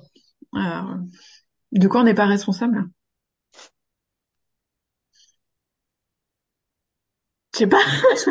Je pense qu'on est responsable déjà de la manière dont on accueille la personne. Euh, on est responsable aussi de, euh, de d'examiner un minimum la demande avant que la personne vienne. C'est pour ça que je supporte pas ces trucs de réservation en ligne. Je, je comprends l'intérêt, mais euh, moi, si j'ai besoin de passer cinq minutes au téléphone avec la personne, euh, qu'est-ce que vous voulez? Est-ce que vraiment je peux l'aider ou, ou est-ce que c'est pas la peine? Et, euh, et, puis, euh, puis je connais d'autres personnes que, à qui je peux, je peux envoyer. on est responsable d'écouter ce que la personne a à dire sans l'enfoncer, sans demander des détails sordides pour alimenter une curiosité mm. malsaine. Euh, voilà. On est responsable de pas dire, euh, de pas dire à la personne ce qu'elle doit ressentir, ce qu'elle doit faire dans la vie. Euh, il me semble. Oui, pas de faire de jugement. Ça fait, ouais, ouais. Mais on en fait forcément, hein, je pense. On... Enfin, C'est ouais, on- c'est presque inhérent à notre fonctionnement. Il n'y a, a pas de neutralité, on n'accède pas au réel, surtout à la réalité de la personne, mais, Hmm. Peut-être on est responsable de après, après, euh, on, on a forcément des jugements, mais après, euh, ne pas en parler à la personne, quoi. ouais. Oui, Ne de pas le faire sentir juger en direct, en fait, euh, ouais. sur ce qu'il a pu dire ou faire. Hmm. Ouais. Oui, moi je dirais qu'on est responsable aussi de ce qu'on projette sur les gens et on est responsable aussi de faire un travail pour euh, identifier le plus possible ces projections-là.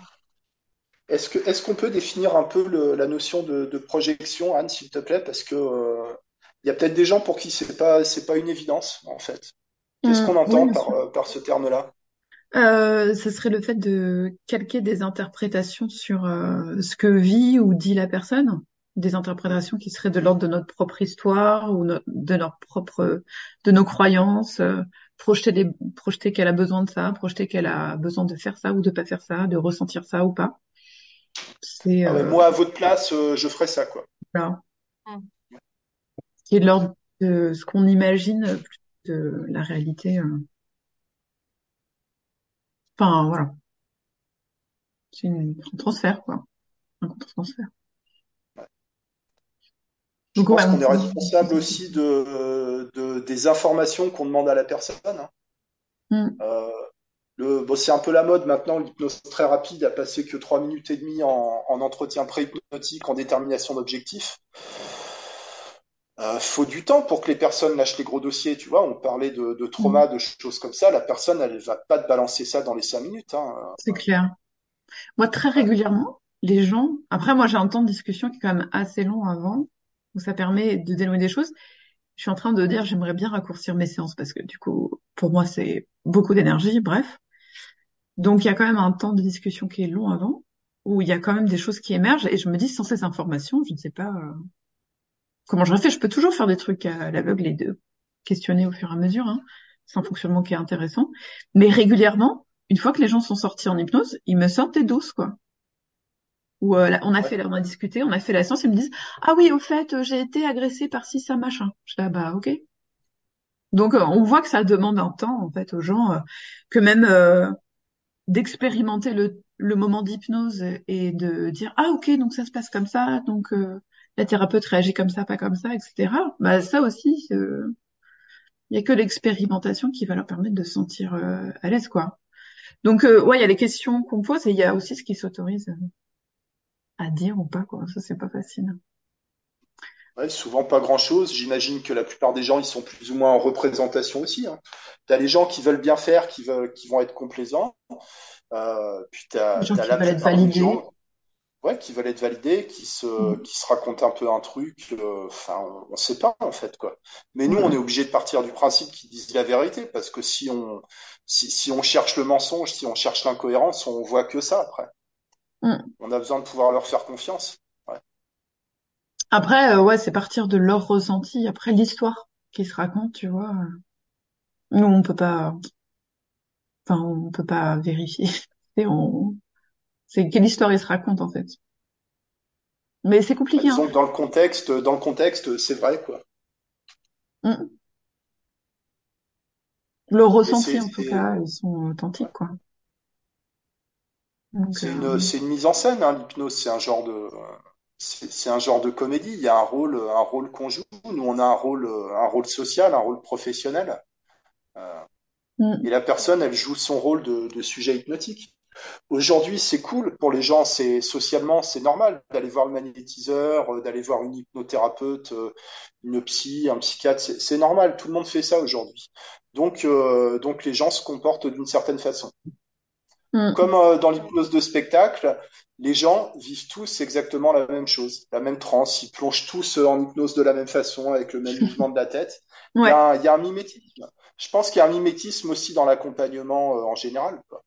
Les gens, ils ont une représentation aujourd'hui de ce qu'est euh, quelqu'un qui fait de l'hypnose, euh, qui est, qui est pas celle du, du 19e siècle, quoi.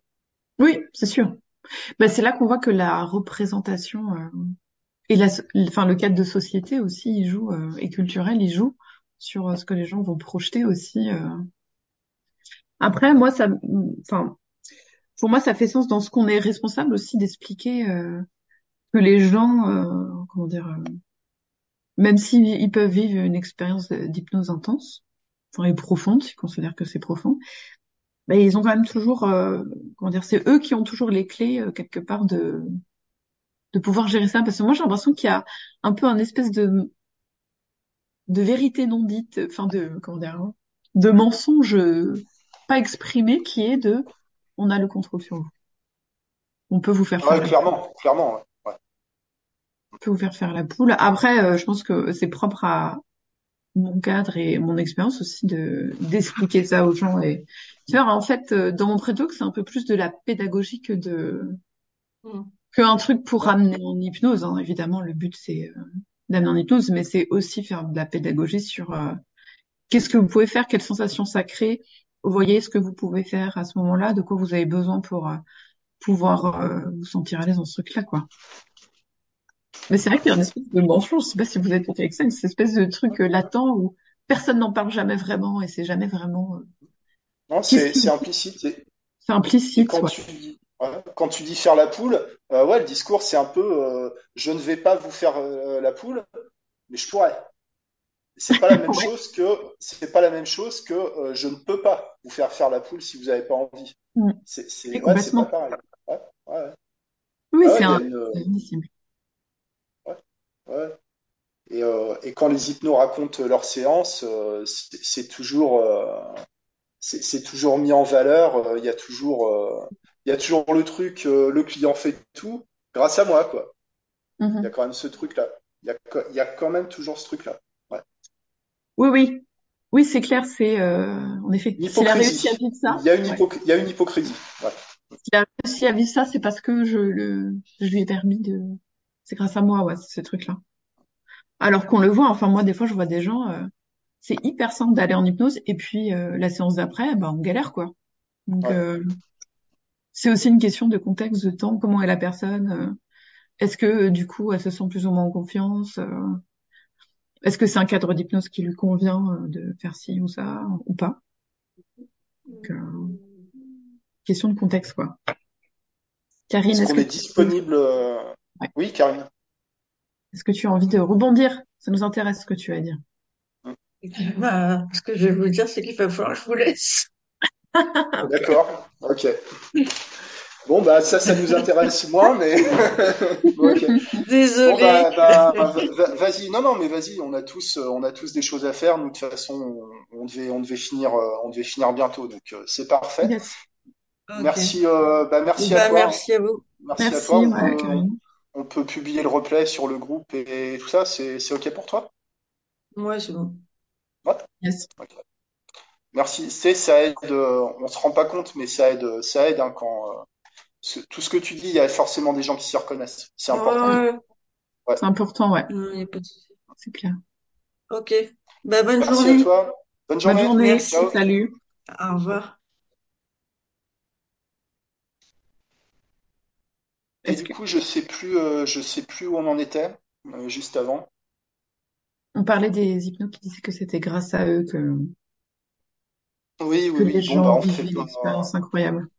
on, on fait pas rien, on fait pas rien non plus. hein. On a notre, euh, on a Bien sûr. notre importance euh, jusqu'à un certain point, à, un certain point du parcours de la personne. ouais. Ouais. Mm. Oui, c'est une histoire de, de contexte. En fait, il y a des paramètres qui, qui nous échappent de toute façon. Même si on fait le max, il y a forcément des paramètres qui, qui nous échappent. C'est pour ça que la notion de consentement, c'est un peu, euh, c'est un peu particulier parce qu'on peut essayer de faire un cadre le plus safe possible. Mais euh, il y a des gens à qui ça va convenir, a des gens à qui ça ne va pas convenir. Donc ça, ça parle aussi de notre adaptabilité euh, aux gens, quoi. Ouais. Il y a, il y a aussi des gens, un cadre trop safe, ça les angoisse. hein. Mm. Ah, c'est une bonne question, ça. Pourquoi ça les angoisse? Ouais. Ouais, je pense qu'il y a, y y des gens, euh, il y a des gens où, où le, le mode de communication, c'est le, c'est la tension, quoi. C'est la Mm. provocation, c'est le, c'est le, le test, c'est le test, le shit test permanent. Il y a, il y a des gens, il y a des gens, c'est leur mode de communication, quoi. C'est un Ouais, peu, ouais. un peu des, un peu des trolls, quoi. Voilà. Ouais. Ouais. Après, s'ils font ça, c'est pas, euh, c'est pas anodin, tu vois, dans le rapport, euh, Non, c'est pas, c'est pas anodin. Et je pense qu'il faut, faut savoir euh, l'accueillir, quoi. Mm, mm. C'est euh, Franck Maya qui était en qui était en live euh, samedi là. Lui qui avait Mhm. dit dans une vidéo, euh, j'a- j'avais j'avais trouvé ça hyper intéressant. Il disait quand tu héberges un ami, tu lui prépares une chambre en fait. Et quand tu dois accueillir l'autre, faut lui faire de la place.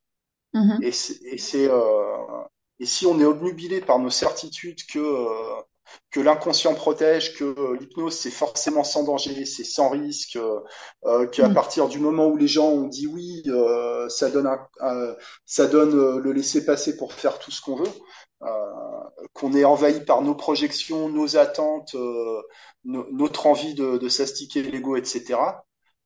Ouais, la dérive, elle est toujours, on est toujours à côté de la dérive, hein, de toute façon. Mm. Oui, c'est clair. Bah, ouais, c'est intéressant cette métaphore du coup de laisser de la place euh, Ouais.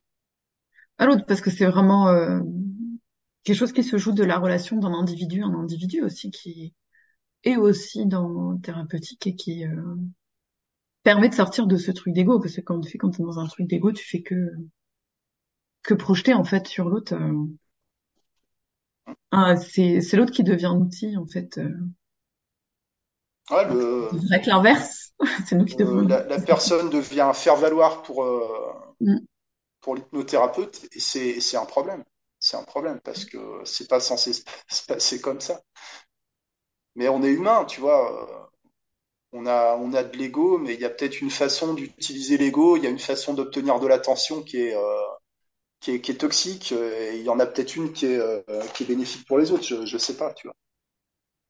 C'est compliqué parce que du coup, en effet, il y a une façon d'attirer de l'attention qui est toxique. Et là, c'est décuplé parce qu'en plus, on est dans un milieu thérapeutique donc qui se veut des, tu vois, d'aider les gens. Donc il y a un truc un peu pervers là-dedans. ouais, beaucoup d'affichage de vertu, beaucoup de Mm. de comportements euh, déclaratoires, tu vois. La performativité, enfin, ouais, la Performatif, merci. c'est ça. Euh, si je, il suffit de dire les choses et c'est comme si c'était fait, quoi. Mm. Ah ouais, c'est, euh, enfin, de toute façon, c'est, pour moi, c'est, quel que soit le mode de thérapie que tu choisis, c'est pas possible de faire, euh, de continuer à travailler si tu t'es pas toi-même en thérapie et tu fais pas toi-même un vrai travail de questionnement de ta posture et de ton cadre. Ouais. Ça me semble compliqué en fait, euh, voire dangereux même. Hein. C'est comme tu disais là, les trucs de régression. euh, moi, c'est en partie le souci de bah, retraumatiser les gens en fait, hein, euh, avec des ré- régressions. Ça, c'est clair que ça, ça arrive. C'est évident que ça. À part faire trauma- le trauma. Ouais. créer un traumatisme là où il n'y en avait pas, tu vois. Enfin, Mm, il y en avait peut-être, mais euh, Ou le faire remonter, ou le faire revivre, ou réactiver des choses euh, qui euh, s'étaient apaisées. Enfin, c'est clair que ça arrive et que c'est euh, et c'est un problème. Enfin, c'est dangereux en fait pour la psyché des personnes de vivre des expériences comme ça, quoi. En ouais. plus, ça, ça donne quoi comme rapport à la thérapie du coup quand tu vis euh, un truc qui te retraumatise, quoi. Comment est-ce que tu as envie de faire une thérapie après ou de continuer, ou comment est-ce que du coup ça te met dans un rapport qui peut être euh, toxique avec euh, ton thérapeute, quoi? Je pense qu'on est responsable de ça. Oui, bien sûr. De toute façon, c'est. Je te, je te donne un exemple euh, extrême, mais qui est pas qui est pas exceptionnel hein, dans ce qui se fait. Alors, pareil, pas de stats, mais, mais ça existe. Et s'il y a un cas sur euh, 10 millions, c'est déjà de trop. Euh, c'est Mhm. une chamane qui avait dit à une personne euh, qu'elle avait eu la vision, tu vois, pendant la séance, parce que c'est une chamane, donc euh, tu vois, elle fait, euh, je sais pas, elle Ouais. fume de la sauge avec un bang et tout, puis elle, a- elle voit des trucs, tu vois. Mhm. Et elle a vu que cette personne euh, avait été violée à l'âge de six mois par euh, son cousin, son oncle, enfin, tu vois, un truc, un truc comme ça. Donc déjà, c'est invérifiable. Euh, et euh, et c'est quoi T'as 40 ans de thérapie avec un truc comme ça. T'as des clients à vie là si tu fais si tu fais ce genre de truc, quoi. Euh, Ouais. ouais. C'est hyper Alors, euh, euh, dévastateur. Hein. le, le truc, vous avez choisi de vous faire violer euh, pendant vos vies antérieures, euh, avant de vous incarner, vous avez décidé parce que vous aviez un truc à apprendre. C'est une Euh, expérience pour vous à vivre, bien sûr. ah ouais, c'est génial, euh, super quoi. Ouais. Et, et ça, c'est pour moi, ce sont des gens qui sont ouais, qui sont dangereux et qui sont Carrément. convaincus, qui sont convaincus de faire le bien en plus quoi. Oui, c'est vrai que souvent c'est euh, de bonne foi entre guillemets, mais Ouais, ils se rendent pas ouais, compte que il y a une c'est. sincérité, il y a une sincérité là-dedans. Ouais. Oui, oui, c'est hyper euh, problématique. Ouais. Et t'as raison, c'est une bonne façon de garder des Ah des clients du coup à vie. Bah, qui carrément. Tu, tu crées un trauma ou tu entretiens le trauma, euh, Mm, puis après euh, tu, tu sexualises un peu le truc. euh, ouais, c'est bon. Tu mm. distribues euh, du microdosage de, de LSD ou je sais pas champignons. quoi, et voilà, ouais, tranquille, tranquille. Puis là, les gens ils sont suggestibles après, hein, ça, euh, voilà, Ouais, c'est clair. Mais euh, moi, je trouve aussi qu'il y a une, euh, il y a une espèce de mode de bosser sur les traumas en hypnose en ce moment. Je sais pas si tu l'as constaté, Anne. Euh, je le vois. Bah, après, je- moi, je suis très présent sur le sur, le groupe, donc je regarde un peu tout ce qui se passe. ouais. Euh, c'est que 15 000 personnes sur euh, sur la totalité des hypnos. Mais euh, Mm. il y a, y a quand même euh, beaucoup de gens qui se qui se lancent sur le travail des traumas à la sauvage, quoi, de manière intuitive. Mm, mm, franchement. alors je dis pas, des fois tu as des traumas qui apparaissent, mais des, euh, les gens viennent plus pour les conséquences, ou c'est des choses qui se sont passées il y a longtemps, ou, ou- bon, c'est Mm. c'est peut-être un peu différent, on peut peut-être faire des choses, euh, et encore quoi. De toute façon, un hypnothérapeute, une hypnothérapeute aujourd'hui ne doit plus travailler tout seul. Pour moi, ça devrait plus exister ça. Tu, tu vois ce que je veux dire? Aujourd'hui, tout le monde, où quoi, faire de bah, tout le monde travaille en pluridisciplinaire en fait. Ah, tu veux dire tu vois, euh... tu vois ce que je veux dire? Non, je On, comprends pas. on, Eh ben, c'est que on est dans une profession non réglementée, on devrait Mm. plus travailler euh, tout seul sans que euh, sans qu'il y ait une, une psychothérapie derrière avec euh, Oui, médecin, psychologue, psychiatre, euh, ou alors pour des choses vraiment qui sont à, à moitié réglées, mais Oui, c'est on ne devrait pas être le, le seul thérapeute dans le parcours de la personne. Je mm, sais qu'il y a plein de gens qui sont en errance, mais c'est mais c'est vraiment les, les, les thérapeutes, les hypnothérapeutes sont tout seuls, ils sont isolés dans leur pratique. Ouais, ouais. Après, moi, j'ai souvent, enfin, de plus en plus, j'ai l'impression que j'ai des médecins ou des psys qui m'envoient quand même des gens, donc euh, ça, je trouve ça cool. Ouais. Mais en effet, puis il c'est, faut qu'ils délèguent, hein. Il faut qu'ils délèguent. ouais, ouais. Puis, euh... mais c'est vrai que du coup, coupler en effet euh, plusieurs méthodes de thérapie, c'est euh, c'est vachement intéressant, quoi. Parce que nous, on va pas travailler de la même façon. Et pour revenir sur ce que tu disais sur les traumas, en effet, euh, si on reprend par exemple les statistiques de violence sexuelle, bah, on sait que par exemple beaucoup, euh, Tu, tu as des chiffres euh, co- comme ça, non, je euh, sais un plus. peu, un peu, un peu représentatifs ou... Bon, Alors, je, j'en ai retenu que certains. Mais par exemple, il y a beaucoup de, de personnes, notamment des femmes, qui ont forcément vécu des violences en fait sexuelles, tu vois. C'est un truc qui, Forcément, forcément, ouais. Forcément, forcément. Et du coup, c'est compliqué de travailler euh, sur euh, des traumas quand tu, quand toi-même t'as pas essayé de bosser sur tes traumas. Et pire encore, des personnes qui ont commis en fait des agressions. Alors ceux-là, on les voit jamais en thérapie, malheureusement. C'est jamais C'est rare, c'est rare. c'est rarissime. hein. Moi, j'en ai, je crois, j'en ai eu deux dans ma vie, quoi. C'est déjà beaucoup. Mais euh, et euh, du coup, c'est très problématique du coup de pas euh, se remettre en question. Je sais plus, j'ai perdu. De vouloir travailler sur les traumas quand toi-même tu as un comportement euh, d'agresseur où tu vas dépasser les limites des gens, même juste dans la parole. Par exemple, euh, quelqu'un qui va constamment euh, couper la parole, un thérapeute qui va constamment couper la parole, dire ce qu'il faut faire ou euh, ou juste avoir ce truc ouais de de position hyper haute de sachant. Du coup, c'est déjà en fait perpétuer euh, quelque part, enfin remettre la personne dans sa posture de, euh, de personne qui a été victime, qui a été agressée, qui n'a pas pu euh, agir, qui n'a pas pu recevoir de l'aide à ce moment-là. Euh, C'est méga problématique. Du coup, de vouloir faire de la thérapie, euh, d'aider les gens sur les traumas quand il y a un comportement d'agresseur, ça, enfin, c'est quand même un truc euh, qui peut accentuer encore plus les traumas, recréer des situations d'agression sont hyper problématiques. Hein. Moi, j'avais eu un, des témoignages de plusieurs personnes qui étaient venues me voir et euh, qui m'avaient parlé comme ça, justement, à la fin de la séance, une fois que l'hypnose était finie, qui m'avaient parlé d'un d'un hypno, en fait, euh, qui est pas loin de chez moi, et euh, qui avait voulu, enfin, qui a, donc c'était une femme qui venait pour, euh, justement, qui avait vé- vécu des violences sexuelles petites, Et le, le, du coup, elle voulait travailler ça parce que du coup, ça lui posait problème dans sa vie d'adulte. Et euh, l'hypno lui a dit oui, oui, ok, euh, on va travailler là-dessus.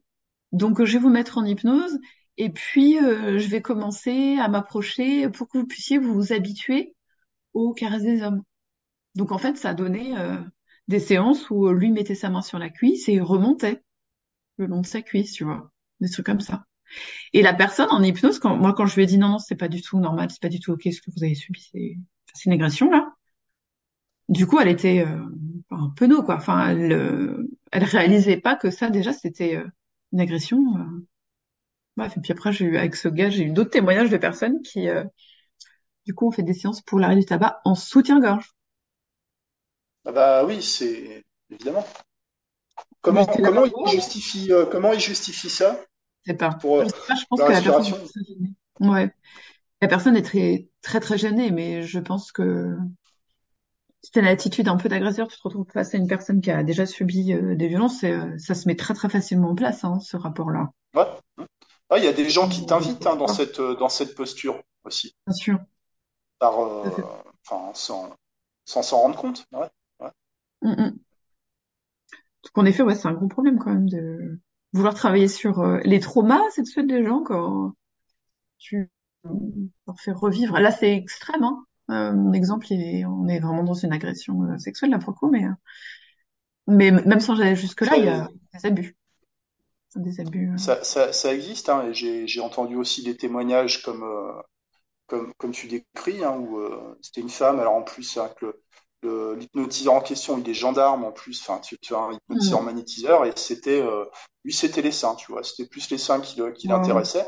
Et comme la personne sur le moment, bah, elle était hypnotisée, donc euh, tu sais, en, aucune possibilité de critiquer sur le moment, de réagir, mais même a posteriori, tu vois, même a posteriori, euh, elle racontait ça comme si elle n'était pas vraiment concernée. Elle s'en rappelle, mais ouais. je pense que l'hypnose a bloqué, a, a, vraiment bloqué un truc même euh, même a posteriori. Bon après c'est un témoignage, ça vaut ça vaut ce que ça vaut, mais euh... après il y a la notion de dissociation en hypnose qui est hyper importante. Ouais, ouais. Et euh, la dissociation quand tu as vécu des agressions, c'est un truc que tu fais faire facilement, quoi. Que les gens euh, vont très facilement se dissocier dès qu'il y a des émotions, dès qu'il y a un truc qui se passe. Donc euh, l'hypnose qui euh, joue beaucoup du coup sur cette dissociation là, ben c'est pas la même dissociation du coup parce que c'est pas le même mécanisme. Non, mais euh, il y a, y a une, une sidération, quoi. Ouais. Ouais, il y a un truc où euh, bah, le cerveau fonctionne plus de la même façon, donc euh, sûr que les réactions, elles sont pas pas possibles de la même façon. Ce qui crée énormément de, de, culpabilité chez les victimes, notamment de notamment de violences sexuelles. Euh, c'est cet effet où la personne ne peut pas réagir, elle comprend ce qui se passe, elle, est là, mais, euh, mais son corps ne mm. réagit pas, il n'y a pas, euh, comme si elle faisait la morte euh, en attendant que se montrer docile en attendant que ça se termine. Enfin, voilà, hein, tu, tu, vois, tu vois le problème. Et derrière, c'est pourquoi j'ai rien fait, voir les proches, pourquoi t'as rien fait, espèce de. oui, bien sûr. Ouais, ouais. Et si tu as le thérapeute par-dessus qui dise Ah oui, comment ça s'est passé exactement, mais vous êtes sûr hein, Est-ce que. Ouais, pourquoi vous avez pas dit non? Ouais, bah oui. Pourquoi t'as pas dit non? Euh, voilà. Mais est-ce que c'était pas un nom qui voulait dire oui? Enfin bon, euh, voilà. Et ça existe vraiment ces, ces comportements-là, quoi. Et, euh, bah dans et tout ce qu'on va faire sur globalement, tout ce qu'on va essayer de faire sur un trauma, euh, on a plus de chances de, de le faire exploser euh, que, que, de faire quelque chose de propre, en fait. Mm. Après, Karine Berthier a fait un post il y a quelques semaines qui était vachement intéressant qui disait que justement il n'y a pas besoin en fait de faire revivre les traumas aux gens pour euh, pouvoir vraiment les aider et les faire sortir de leur schéma de fonctionnement. Et c'est vrai que du coup moi c'est un truc que je ne fais plus non plus tout ce qui est régression, mmh. euh, essayer de justement de regarder ça euh, de loin etc machin ça je fais plus du tout parce que je suis pas sûre que ça ça empire les choses.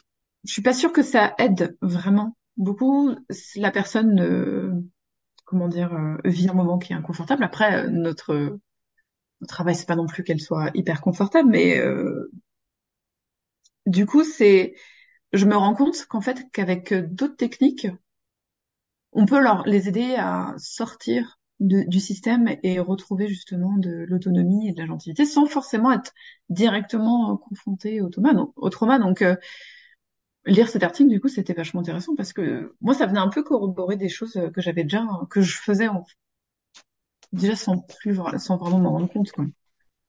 Après, c'est quand même intéressant pour le coup d'avoir un, un, suivi psy dans ce moment-là pour essayer de dénouer des choses peut-être de manière plus consciente et plus euh, en élaborant peut-être quelque chose, une pensée peut-être qui est euh, plus construite autour de ça. Mais euh, déjà émotionnellement, il y a des, plein de choses à faire.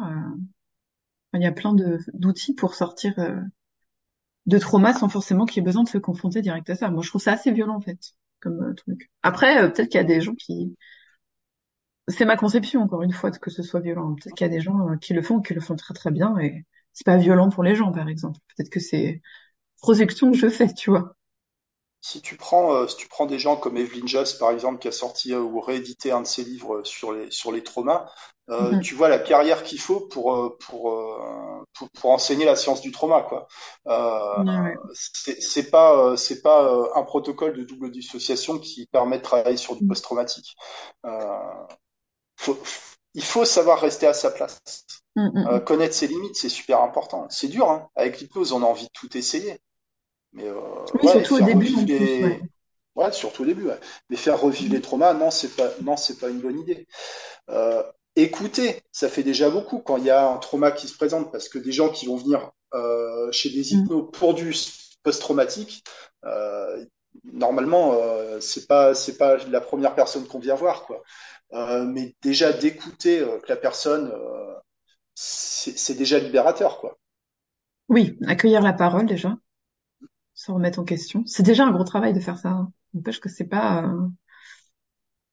Ça demande de se renseigner en effet sur les processus de sidération de ce qui se passe et euh, sur ces représentations aussi de ce que c'est euh, de vivre un trauma. Qu'est-ce que c'est un trauma? Qu'est-ce que quel moment en fait on c'est quoi aussi les mécanismes? Parce que du coup dans le fait aussi de d'être thérapeute pour moi il y a aussi le fait de prendre en compte les systèmes de société qui vont jouer et qui tu vois tout le discours de bah quand tu es une victime enfin tout le discours que les gens que les personnes victimes et la culpabilité qu'elles portent par exemple tout ça c'est aussi euh, alimenté par des faits une construction de société euh, générale quoi où elles sont responsables où elles auraient pu faire mieux faire plus euh, où ils auraient pas dû faire ça, etc.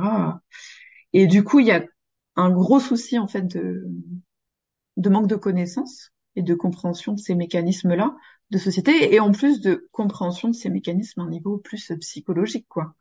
Comment ça fonctionne notre psyché, c'est quoi l'état d'itération, comment le cerveau en fait euh, n'est pas capable de mémoriser les choses de manière claire, par exemple dans les violences euh, sexuelles notamment et l'inceste, euh, comment le cerveau en fait n'est pas est en incapacité d'avoir un discours clair en fait sur ça et c'est normal en fait c'est ah oui. donc euh, ouais c'est pas comme tu dis c'est faut savoir se renseigner et euh, savoir quelles sont ses limites et ce qui est ok et pas ok de faire quoi pour ça après c'est une compétence c'est une compétence de réorienter hein. Mm, mm. oui c'est clair mais ça s'apprend en fait c'est vrai que du coup, moi, je repense à ma formation et c'est pas trop un truc. Euh, on, nous a donné plein d'outils pour euh, agir sur plein de trucs. Et finalement, moi, je me dis, bah non, il y a des trucs, en fait, ça, ça va pas du tout. Hein. Ce qui est normal en, formation, j'imagine, il y a des trucs où t'es plus ou moins, euh, t'as plus ou moins d'affinité avec. Mais en effet, on t'apprend pas très bien à réorienter et à déterminer euh, quelles sont tes compétences. Moi, c'est un truc que j'ai fait sur le tas, quoi. À force d'expérience, en fait, donc ça craint. Oui, à force de, à force de se planter. Hein. Ouais, c'est ça. Il y a un moment, tu dis, bon, bah ça, en fait, euh, non, euh, ça non plus, euh, bah, ça non plus, non, ça, ouais, en fait, oh, putain, ça avait l'air simple. Et non, et merde, tu vois, ouais. Ouais, c'est clair. clair. Alors après, est-ce qu'il faut, est-ce qu'il faut tout décliner, tout réorienter? Je, je sais pas, mais il y a des choses, faut pas y aller, faut, faut pas y aller, quoi. Oui, il y a des trucs, des mécanismes, des pathologies, par exemple, qui sont Enfin, clairement, moi, je sais que dès qu'on me parle de ça, je fais hop, hop, hop, non? Genre rien, enfin, des trucs, genre, des gens qui sont en dépression sévère, des, des trucs, tout ce qui est trouble d'alimentation aussi. Euh... Enfin, il y a des choses qui sont vachement euh, ancrées et complexes, en fait. mon point de vue euh, psychique à traiter, quoi. Moi, limite, je une personne qui a des... Une personne qui a des troubles alimentaires, euh, tu lui balances un anneau gastrique, euh, je suis pas sûr que ça aide vraiment. Hein. Ah, moi, je trouve ça... moi, ça va pas du tout avec ma conception. Parce qu'il faut voir l'arborescence que, que tu as avec ces, avec ces problématiques-là. Mm. Mais c'est mais c'est vertigineux, en fait. Les icebergs que c'est, ces trucs? C'est très alimentaire, mais c'est ah, c'est d'une complexité folle. Ouais. Mm, mm. C'est vrai que l'anneau gastrique, c'est spé, hein. Ah ouais. Moi, j'ai l'impression que c'est un truc qui vient réalimenter, euh, enfin, qui rajoute juste le même processus que la personne voulait faire déjà avant, c'est-à-dire euh, restant de la bouffe, quoi. Ouais, ouais, c'est ça. Force-toi. Euh... Oui, c'est ça. C'est tu vas encore plus loin dans ton schéma, ta façon de fonctionner. Euh. Dans, dans, dans l'ostracisme, tu vois, de la, de la personne euh, boulimique, obèse. Ouais, mm. C'est ça. Hein. Si tu rentres pas dans le rang, bah on te on met un garrot sur le sur le. On y, va, on y va de force quoi, parce que vraiment pour moi la gastrique c'est un truc qui est forcé quoi, dans le sens de. Ouais. Qui est, ouais. On va en fait dépasser, aller au-delà des limites psychiques, enfin que la personne s'est construite elle-même, alors qu'ils sont plus ou moins justes et plus ou moins bancales, hein, c'est pas la question, mais euh, vraiment on va forcer ce truc là quoi. Ouais. Donc euh, et c'est un peu là pour moi du coup ça fait partie des responsabilités qu'on a nous de dire euh, non parce que c'est la demande de la personne, c'est ce qu'elle veut, ok. Ok, mais euh, du coup, qu'est-ce que c'est quoi le contexte en fait? Est-ce que ça va vraiment l'aider? Est-ce que cet objectif il est réaliste? Est-ce que tout ça quoi? Donc euh, c'est partie des responsabilités. Après, je sais pas. Moi, j'ai jamais fait l'anneau gastrique. C'est un truc qui me parle pas, qui est pas du tout dans mes conceptions et dans mon cadre et tout, hein, donc euh, peut-être que ça fonctionne pour des gens. Hein. je, je, je, je, sais pas, c'est, je, je, serais hyper mal à l'aise de, de, proposer un truc comme ça, mais euh, surtout que si l'objectif c'est la réduction de l'appétit, euh, ça, ça, peut se faire, ça peut se faire de manière différente. Hein. Il n'est pas obligé d'être coercitif comme ça. Et si ça marche, ça veut dire, si l'anogastrique hypnotique fonctionne, ça veut dire que la personne, elle était en ton pouvoir et c'est pas normal. Hmm. Après, il y a aussi le fait qu'elle veut y croire, tu vois. Ouais. Qu'elle veut que ça marche. Et du coup. Euh... Parce qu'on lui a bien vendu aussi. Oui. Oui, oui, bien sûr. Après, ça pose la question de qu'est-ce qu'elle va, évidemment, qu'est-ce qu'elle va chercher en voulant un anneau gastrique, en fait. Euh, c'est quoi l'intérêt de diminuer l'appétit euh? Je sais pas, il y a aussi des questions médicales, des fois, pour certaines personnes, mais des fois, non. Donc, euh... Donc ça, ça C'est toujours les, les, mêmes trucs. Tous les ans, on voit, on voit le schéma qui se répète. C'est ouais, une solution. là. C'est une, une, solution facile et rapide pour un problème pénible et urgent. Euh, voilà. Mm. Mm, mm. C'est clair. Bah, c'est un peu un. J'ai l'impression que moi c'est souvent une représentation des gens. Après, du coup, les psys apparemment vivent ça, où euh, les gens viennent et ils veulent un truc magique. Ouais. euh, pif pouf une séance et ça y est, vous êtes une autre personne.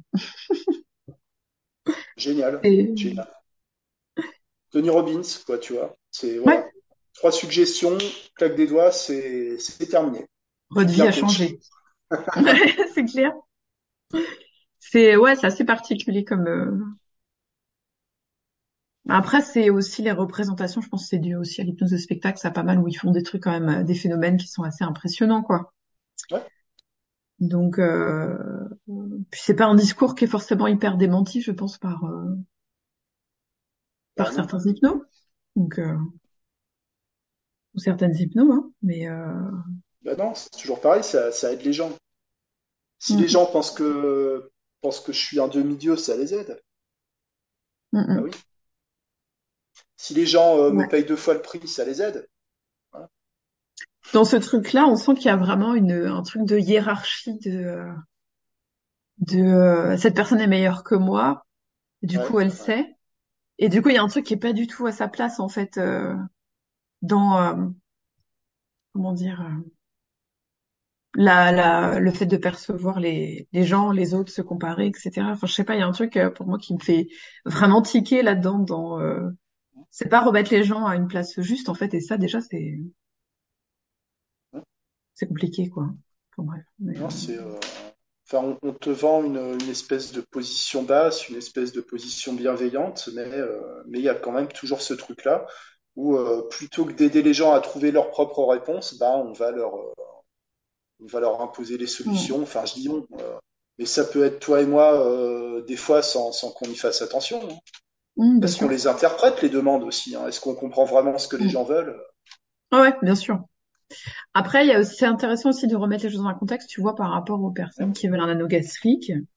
Moi, du coup, je fais plus, euh, même les gens, euh, même les TCA, donc je fais plus. Et là, je suis en train de me dire que même les gens juste euh, qui veulent perdre un peu de poids, tu vois, sans que ce soit vraiment un comportement pathologique, je vais plus faire parce que c'est compliqué parce que pour moi, il y a un contexte de société qui est grossophobe où euh, ce qui est valorisé, c'est d'avoir un certain type de corps. Et si t'as pas ce corps-là, t'es moche, t'es feignant, t'es pas aimable, etc.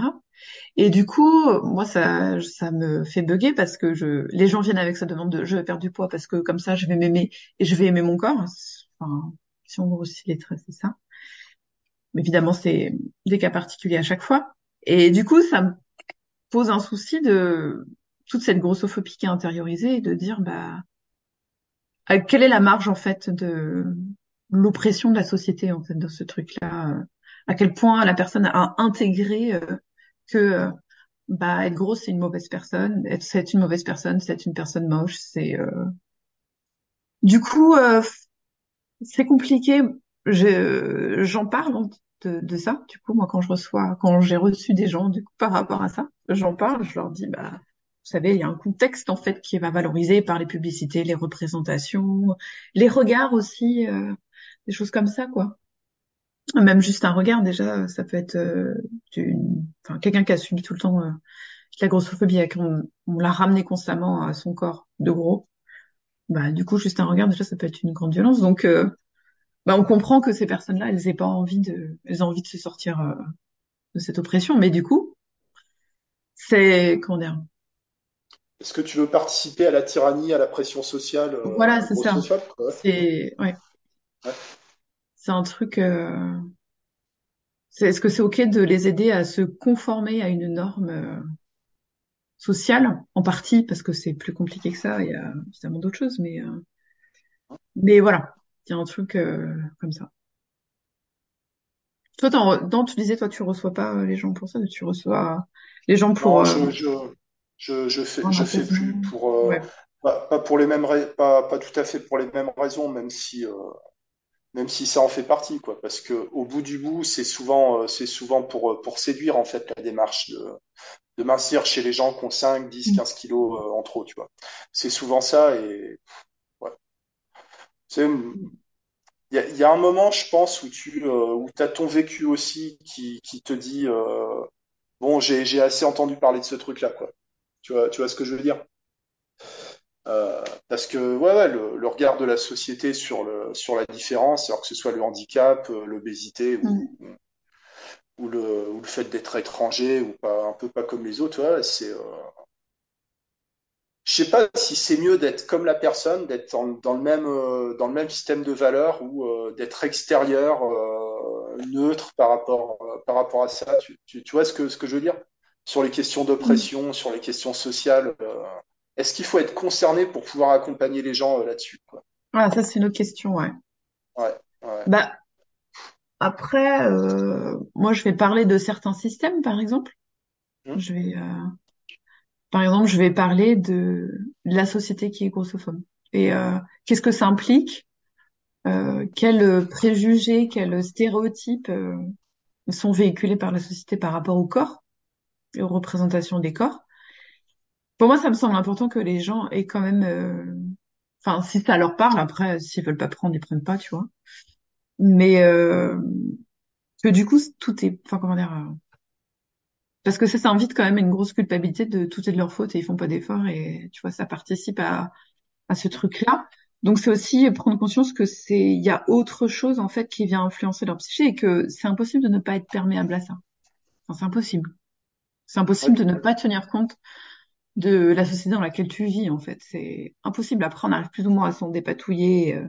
Mais après, identifier les choses, les nommer avec les mots justes, c'est quand même déjà beaucoup. Et c'est euh, pouvoir aussi remettre la responsabilité de la société euh, à sa place en fait. De oui, la société est grossophobe, c'est pas de ma faute en fait, tu vois. C'est pas moi, c'est pas moi qui fais pas suffisamment d'efforts, c'est pas moi qui sais pas suffisamment bien manger ou qui suis trop feignante ou je sais pas quoi, tu vois. C'est en effet la société qui va aussi exercer une pression. Et quand euh, mon collègue me regarde de travers euh, parce que euh, si ou ça, bah, c'est aussi identifier de, bah, ok, cette personne aussi, elle a un comportement grossophobe parce qu'elle aussi, elle vit dans cette société-là et elle va répéter ces schémas-là. Enfin, tu vois, c'est comme ça. Et c'est voilà, se dire bah ok, je fais des efforts si ça continue à la personne de faire sens de perdre du poids, bah ok. Mais c'est peut-être euh, remettre les responsabilités au bon endroit, enfin d'une manière un peu plus juste. De, euh, bah oui, la société est responsable là, de ce que la personne aussi euh, ressent d'une certaine façon. C'est un peu compliqué de le résumer comme ça, mais elle ressent aussi une partie de, enfin, elle est impactée. Et reconnaître cet impact, c'est se dégager aussi un pouvoir d'agir qui peut-être va être différent sur ce contexte. De pas vivre. Il s'agit pas de, il s'agit pas de victimiser ou de déresponsabiliser les personnes, mais de remettre les responsabilités euh, oui. à, leur place, quoi. Oui, c'est ça. Personne, que la personne n'ait pas tout, tout le poids, euh, c'est le cas de le dire, de, oui. de, de tout ce qui va pas, quoi. Oui, oui. Oui, oui, c'est une sorte de responsabilité. Euh, euh, oui, c'est pas l'idée, c'est pas de se positionner en victime, mais c'est de pouvoir justement identifier les choses d'une façon plus claire, identifier des systèmes, comme par exemple les gens qui subissent des violences sexuelles, c'est aussi apprendre à identifier c'est quoi un comportement d'agresseur, parce que le comportement, on va dire, un comportement qui est très répandu, enfin, des comportements d'agresseurs sans, sans aller, euh, agresseur c'est un grand mot, mais des comportements de personnes qui vont dépasser des limites, c'est extrêmement fréquent, sans parler jusqu'à l'abus, mais c'est apprendre à reconnaître ça et à pouvoir justement avoir la liberté de se repositionner d'une façon euh, plus claire, plus en accord avec soi-même. enfin, c'est même encouragé dans une certaine mesure. Hein. Euh, quand on entend parler de culture du viol, et moi je mets un S à culture du viol parce que la, la, culture japonaise du viol, c'est pas comme la culture euh, indienne du viol, par exemple. Mm. française ou, ou autre, euh, ouais, c'est, normalisé dans le porno, dans euh, euh dans les trucs japonais, tu vois, euh, ces machins-là, c'est normalisé dans les euh, dans la littérature comme les Fifty Shades, les Fifty mm. Shades of Grey, là, les, les, trucs comme ça, les pornos de ménagère, nous quand même c'est du bondage, c'est de la c'est de la domination masculine. Y a, oui, c'est, ça reprend beaucoup les stéréotypes ouais, de la, la, pédophilie se banalise. Euh, les jeunes filles sont hyper sexualisées dès le plus jeune âge. Euh, enfin, mm, mm. ouais, clairement, il euh, y, a, y, a, une vulnérabilité qui est installée en permanence dès le plus jeune âge. Mm. Euh, ouais, On fait tout pour qu'il y ait des victimes, en fait. Oui, c'est pas, c'est pas nommé, c'est pas identifié, c'est un comportement qui est assimilé à un comportement. c'est banal. un système normal, en fait c'est quelque chose avec lequel on peut avoir une certaine indulgence, c'est pas grave. Mm. Enfin, c'est pas ce que je pense. On se positionne pas ou des choses comme ça. Euh, on se positionne pas de manière claire par rapport ça.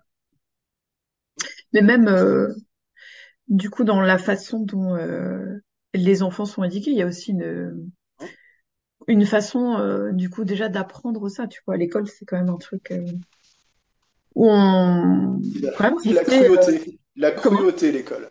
C'est la cruauté l'école.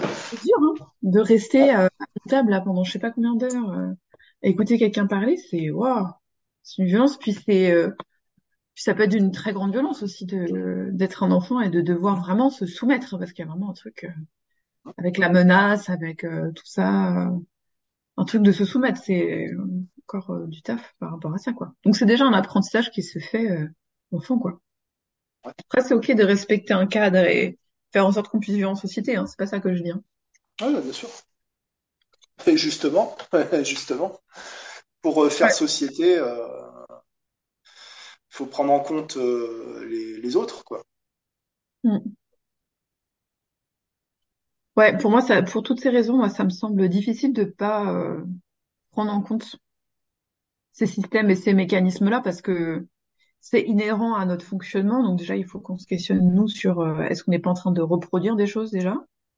Dans la thérapie, quand même, un, un moment de vulnérabilité qui est euh, particulier dans la vie en fait. Et euh, qu'est-ce qu'on en fait en fait une fois qu'on a connaissance de ça euh, Comment on, l'intègre ou pas à notre fonctionnement quoi? Parce que c'est prendre en compte aussi ces vulnérabilités là. Voilà. Voilà. du coup, il est 15h20. Ouais, on t'a pas mis en retard Je sais que tu devais. Euh, non, ça va. Non, en fait, je suis un peu large, donc c'est cool. Ok. Bon. On va continuer, on va continuer la journée. Est-ce que tu veux, euh, est-ce que tu veux dire quelque chose pour conclure, Anne? J'ai pas trop réfléchi à ça. Euh, moi, je dirais que c'est un vaste sujet encore la vulnérabilité, qu'il y a pas, il y a plein de branches en fait. Euh, il y a plein de branches à explorer là-dessus et que c'est notamment un travail encore plus grand pour nous qui sommes thérapeutes et qui faisons de l'hypnose, c'est encore, euh, encore un autre travail euh, encore plus important, j'ai l'impression. Que voilà. C'est un vrai sujet dans et c'est dommage qu'il n'y ait pas plus de de d'endroits où justement on va discuter euh, de ça et on va ouvrir sur ces sujets-là où le statu quo c'est non non c'est bon on a des c'est suffisant. Et nous, on est là pour, euh, pour renverser la table et puis euh, la discussion, euh, la discussion ne s'arrête ne s'arrête pas là, hein, bien sûr. Et toi, tu aurais un truc à, à dire pour il y a des trucs qui t'ont marqué spécifiquement ou J'entends que je, je, remarque que quand on attire l'attention des, des, gens sur le sujet, il y a, il y a des choses à dire. Effectivement, le statu quo, il s'effrite assez, assez facilement. Quoi.